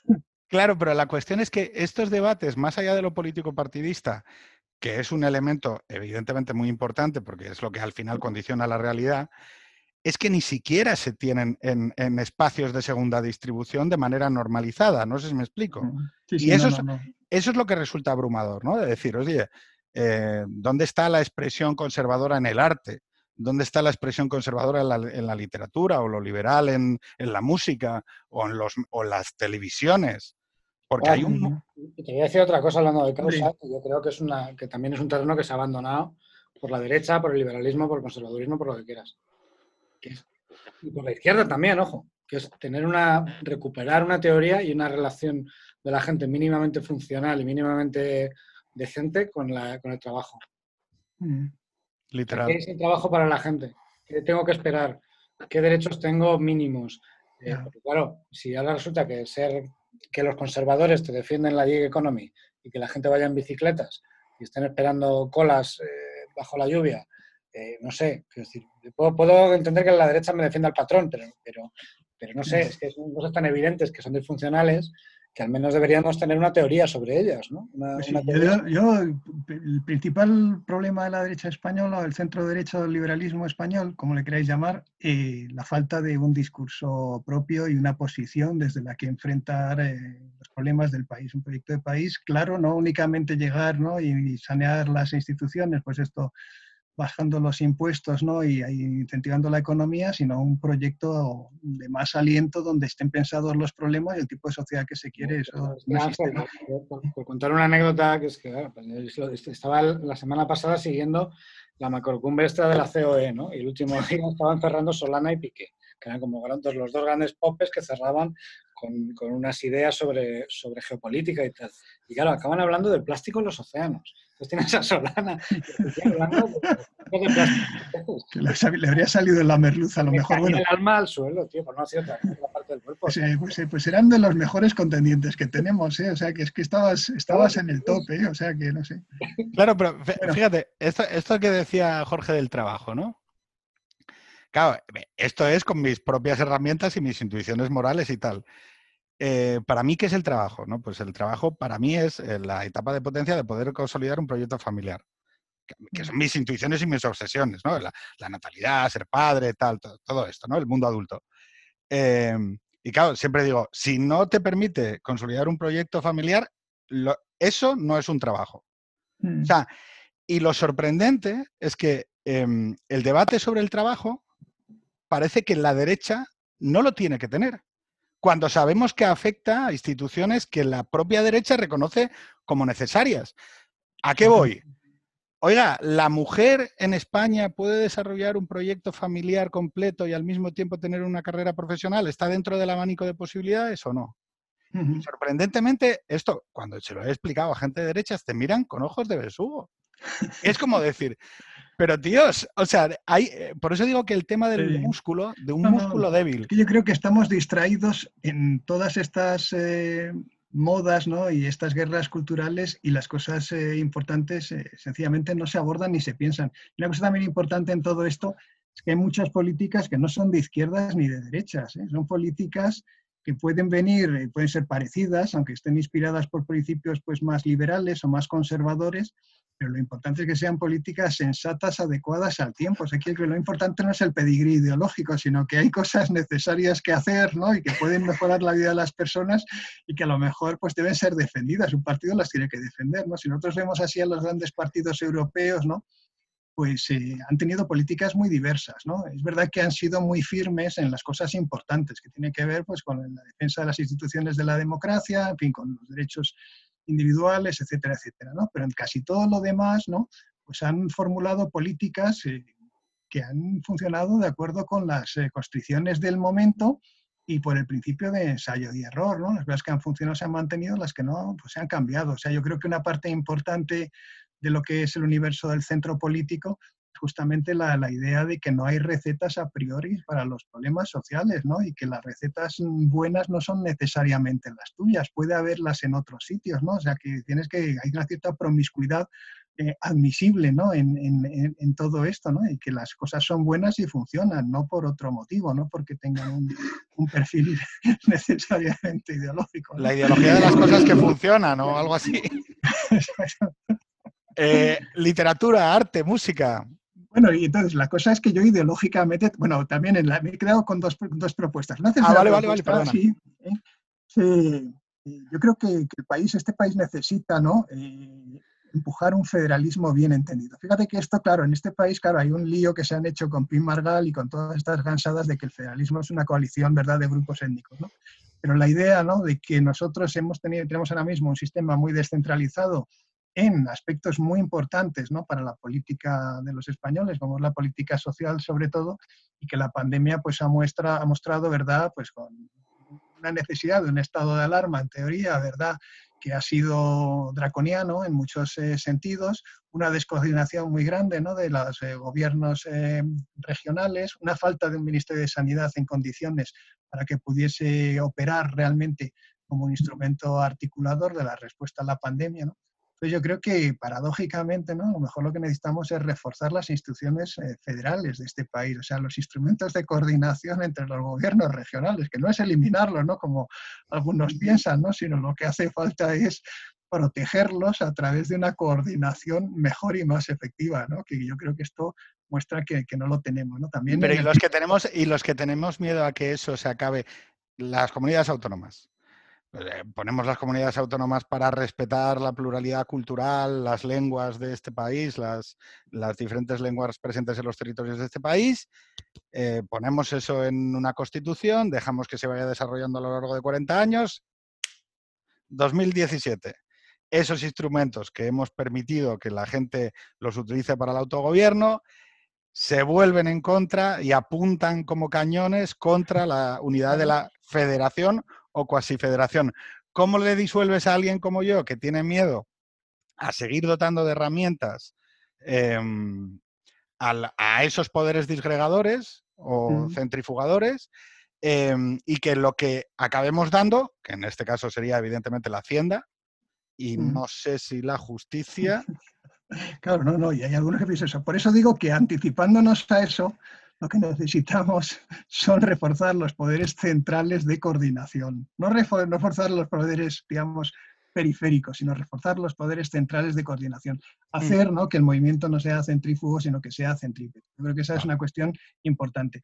Y es verdad que en sí mismo para el liberalismo pues la descentralización es algo buena y yo creo que hay muchas cosas buenas, ¿no? Claro, no sé, con el proceso pues nos hemos quedado en el, en el, en el instrumento de debilitación, ¿verdad? De la, de la democracia en Cataluña, pero pero, pero hay muchas cosas buenas, evidentemente. O sea, incluso en este ámbito de la pandemia, este tiempo que estamos difícil, el oír distintas voces, distintas opiniones, etcétera, etcétera, es un instrumento de corrección ¿no? de, de, todo el sistema en general y también es un instrumento de control, ¿no? de control político que, que evita que se hagan barbaridades. ¿no? Entonces yo creo que, que, que, llegados a este punto, ¿no? que ha habido una notable dispersión y que no hemos tenido que ver, ¿verdad? Casi mano militar y, ¿verdad? Esto que llamo ha llamado a alguien, ¿verdad? También una dictadura constitucional, pues había en lugar de una dictadura constitucional un sistema federal bien pensado para que la coordinación no se haga de manera excepcional, ¿no? Sino de manera regular, ¿no? Sería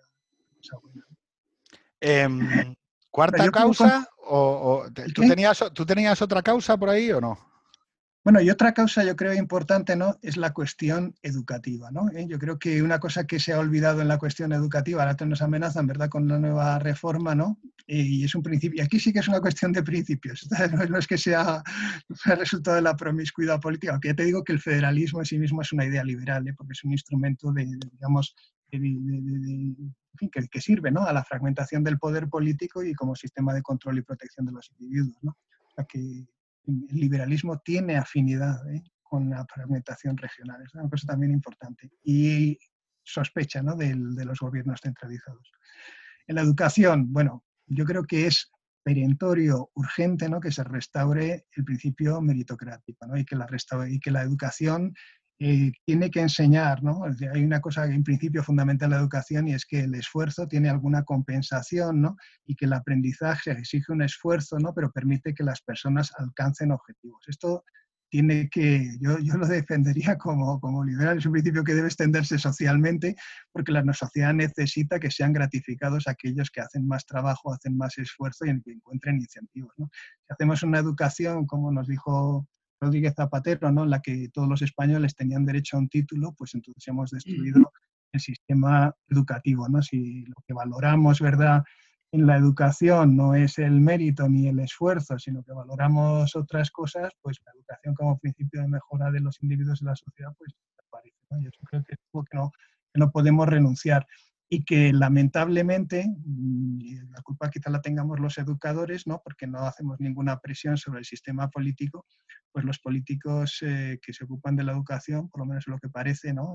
ahora no están más preocupados de evitar el fracaso escolar bajando la, la exigencia ¿no? que de la formación que acaban teniendo los estudiantes y eso no puede ser pero entonces eh, eh, hago una me pongo aquí el disfraz de zapatero y digo ya pero es que sabemos que la gente con más recursos tiene más posibilidades más balas en la recámara y consigue con esos recursos esforzarse menos y sacar más resultados. Mm. es decir la idea de la meritocracia es una idea...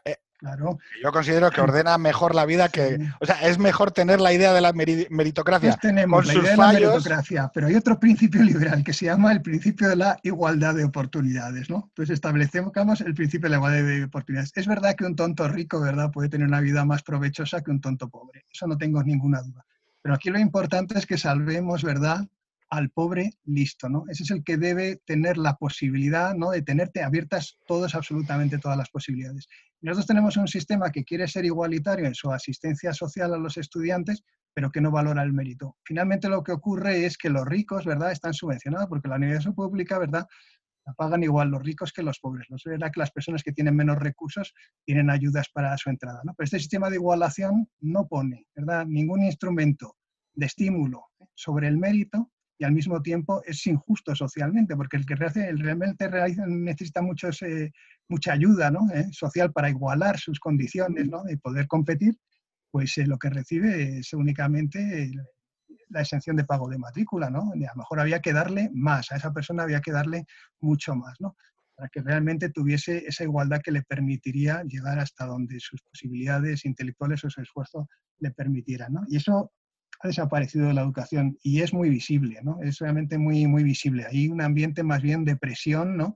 en el sistema educativo, no hacia saber más, sino justamente a que se exija menos. ¿no? Y esto parece una cosa, bueno, es más, la idea misma ¿no? de que eh, haya estudiantes que pidan aprender más es muy rara en España. O sea, es que realmente el común de los estudiantes no piensan que, tengan que exigir a los profesores ¿no? aprender más. ¿no? Y uno va a otros países como Estados Unidos y es lo que domina. O sea, los estudiantes están allí eh, exigiéndole más al profesor. ¿no? En España más bien los que se movilizan son aquellos que quieren aprender menos. ¿no? Qué curioso. Eh, ¿Tenemos entonces obra artística o, pasamos de... Bueno, eh, obra artística, vamos a ver. Eh, esta idea ¿no? de que las obras artísticas tengan ideologías, yo tampoco la, la, comparto. O sea, que yo si os digo las cosas que me gustan, bien, ¿no? Yo soy amigo del Museo del Prado, me siento en mi casa, eso me parece una delicia ir por allí. Y es verdad que mis gustos... pero ahí tienen, porque lo van a prohibir cualquier día. que lo van a que perdona. Lo van a prohibir cualquier día. Hay un, libro, de un conocido periodista sobre los, micromachismos y macromachismos del Prado. Porque... Ah, bueno, sí, sí, efectivamente, sí lo he visto por allí. No, no, evidentemente cualquier día nos, nos, desmontan el Museo del Prado y guardan en el almacén los mejores cuadros, no, no hay ninguna duda. Tapan con una banda el pubis, porque enseñar el pubis es un, oh. es un micromachismo. Exactamente, sí, o cualquier otra cosa. ¿De verdad no ven el paralelismo? Me pregunto si de verdad no son capaces de observar el paralelismo. Yo de todas maneras mm, tiendo a no creerme demasiado todo esto ni tomármelo demasiado en serio. Yo creo que como vivimos una pena, en una sociedad tan mediatizada, ¿no? que necesitamos que nos estén sorprendiendo constantemente de cosas, pues entonces todas estas bobadas adquieren mucha audiencia, ¿no? una audiencia limitada. ¿no? El efecto que tengan sobre la gente ya lo veo que realmente se tomen en serio esta idea ¿no? de y que son, ¿no? de que en todo hay que encontrar una mala intención y una opresión no sé si está tan generalizado, ¿no? que forma más bien parte de, grupos más bien pequeños, ¿no? que dominan pues, la escena mediática, artística, lo que sea. Y que son cíclicas y que cuando esos grupos se colocan, pues eh, se relajan muchísimo. Se relaja mucho, sí, efectivamente. O sea, que no hay que tomárselo quizá tan, tan en serio. ¿no? Había, un había, un clamor gigantesco con el tema este, por ejemplo, de que en los paneles, en las mesas, hubiera mujeres siempre y desde que los que estaban muy preocupados y las mujeres que están tan preocupadas están en el gobierno o están colocados, pues ya hay menos preocupación, ¿no? Ya es un tema que es menos... Hostia, el, Yo digo que una vez, una vez fui a una mesa redonda, ¿no? que era sobre la izquierda y la derecha. No voy a decir los nombres para que no se enfaden los contertulios. Entonces había dos de izquierdas y estábamos allí dos que nos habían colocado de derechas, ¿no? Y, y bueno, entonces uno de los de izquierda lo primero que dijo, es un escándalo que en esta mesa no haya ninguna mujer, ¿no? Entonces le dijeron, no, pero ¿y por qué no, no renunciaste tú? dice, no, no, yo ya se lo dije para que quitasen uno de los otros, o sea que... No, no, pero es verdad, el no, sin, el no sin mujeres, que fue hace un par de años y ahora ya nadie ha contado el número de expertos hombres y el número de expertos mujeres en los grupos del gobierno. En fin.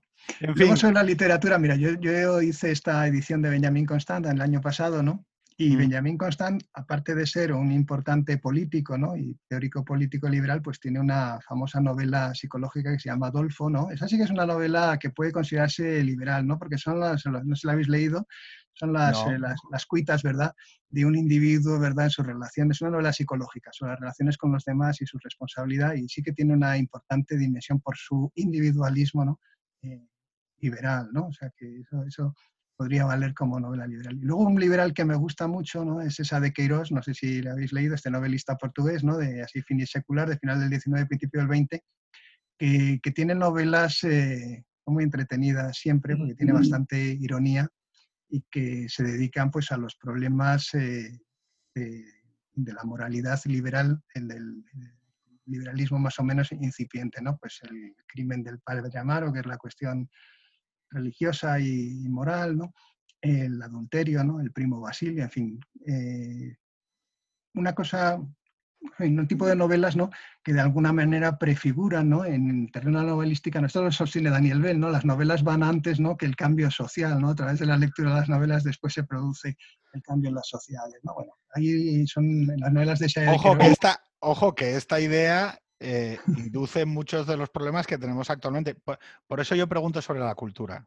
Mm. Eh, porque en realidad eh, una, de las cosas que nos pasa, esto que acabas de reflexionar, es que en el espacio de la cultura nosotros aducimos que no, que la cultura es libre y por lo tanto no tiene por qué estar comprometida ante unas determinadas ideas, pero el otro campo no. El otro campo hace explícita ocupación del mundo de la cultura.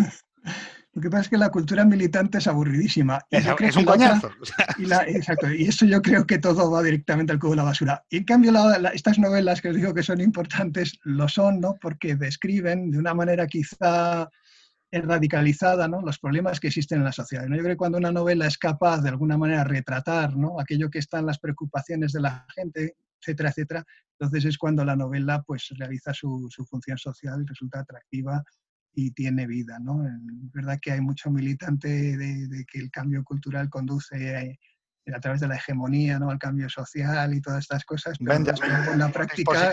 Los dispositivos, culturales de Walter Benjamin. Pero entonces, una de, una de Queiroz. Una que digas, pues, oye, a los jóvenes que vayan y que cojan esta lectura. lean esta, bueno, pues el, el, crimen del padre Amaro, que bueno, tuvo una versión cinematográfica en España, pero bueno, que no vean la película, sino que lean la, lean la novela. Pues el crimen del padre Amaro, ¿qué, qué es lo que extraes de, de, esa novela? Bueno, muestra el, choque entre una sociedad tradicional, ¿no? con sus deberes de devoción hacia las autoridades religiosas y una sociedad eh, liberal, ¿no? Vale. Pues, eh, profesor Rivero, eh, un extraordinario placer. Eh, espero que por lo menos lo hayas pasado un poco bien y que hayamos podido pensar un poco sobre algunas cuestiones de los liberales que no sé si están en el mejor momento, hay que decirlo. yo creo que lo están, lo que pasa es que se ve menos, ¿no? Pero por defecto, digamos que la cultura política en la que nosotros vivimos es, es liberal. Otra cosa es que haya muchas voces que hacen mucho ruido, ¿no? Pero yo tengo esa confianza. ¿no? Ante la, sociedad española es una sociedad mucho más tolerante que sus políticos ¿no? y que valora mucho las instituciones de la democracia que tiene. Pues muchísimas gracias. Jorge, eh, ¿todo bien? Todo en orden. Eh, le mando un abrazo muy fuerte a Ángel. Que... Tenemos pendiente una, comida algún día, a ver si nos vemos. bueno, pues eso. Aprovecho para decir que ya lo he dicho que estas cosas luego al final no tienes ocasión de decirlas, que tus clases a mí me, sirvieron. Pues, Muchas gracias, Jorge. Pues cerramos con esa recomendación, que sigan a Rivero, que le vean en los vídeos, que le vean en las conferencias y que aprendamos todos de él. Muchísimas gracias. Gracias a vosotros. Un abrazo muy fuerte. Hasta luego.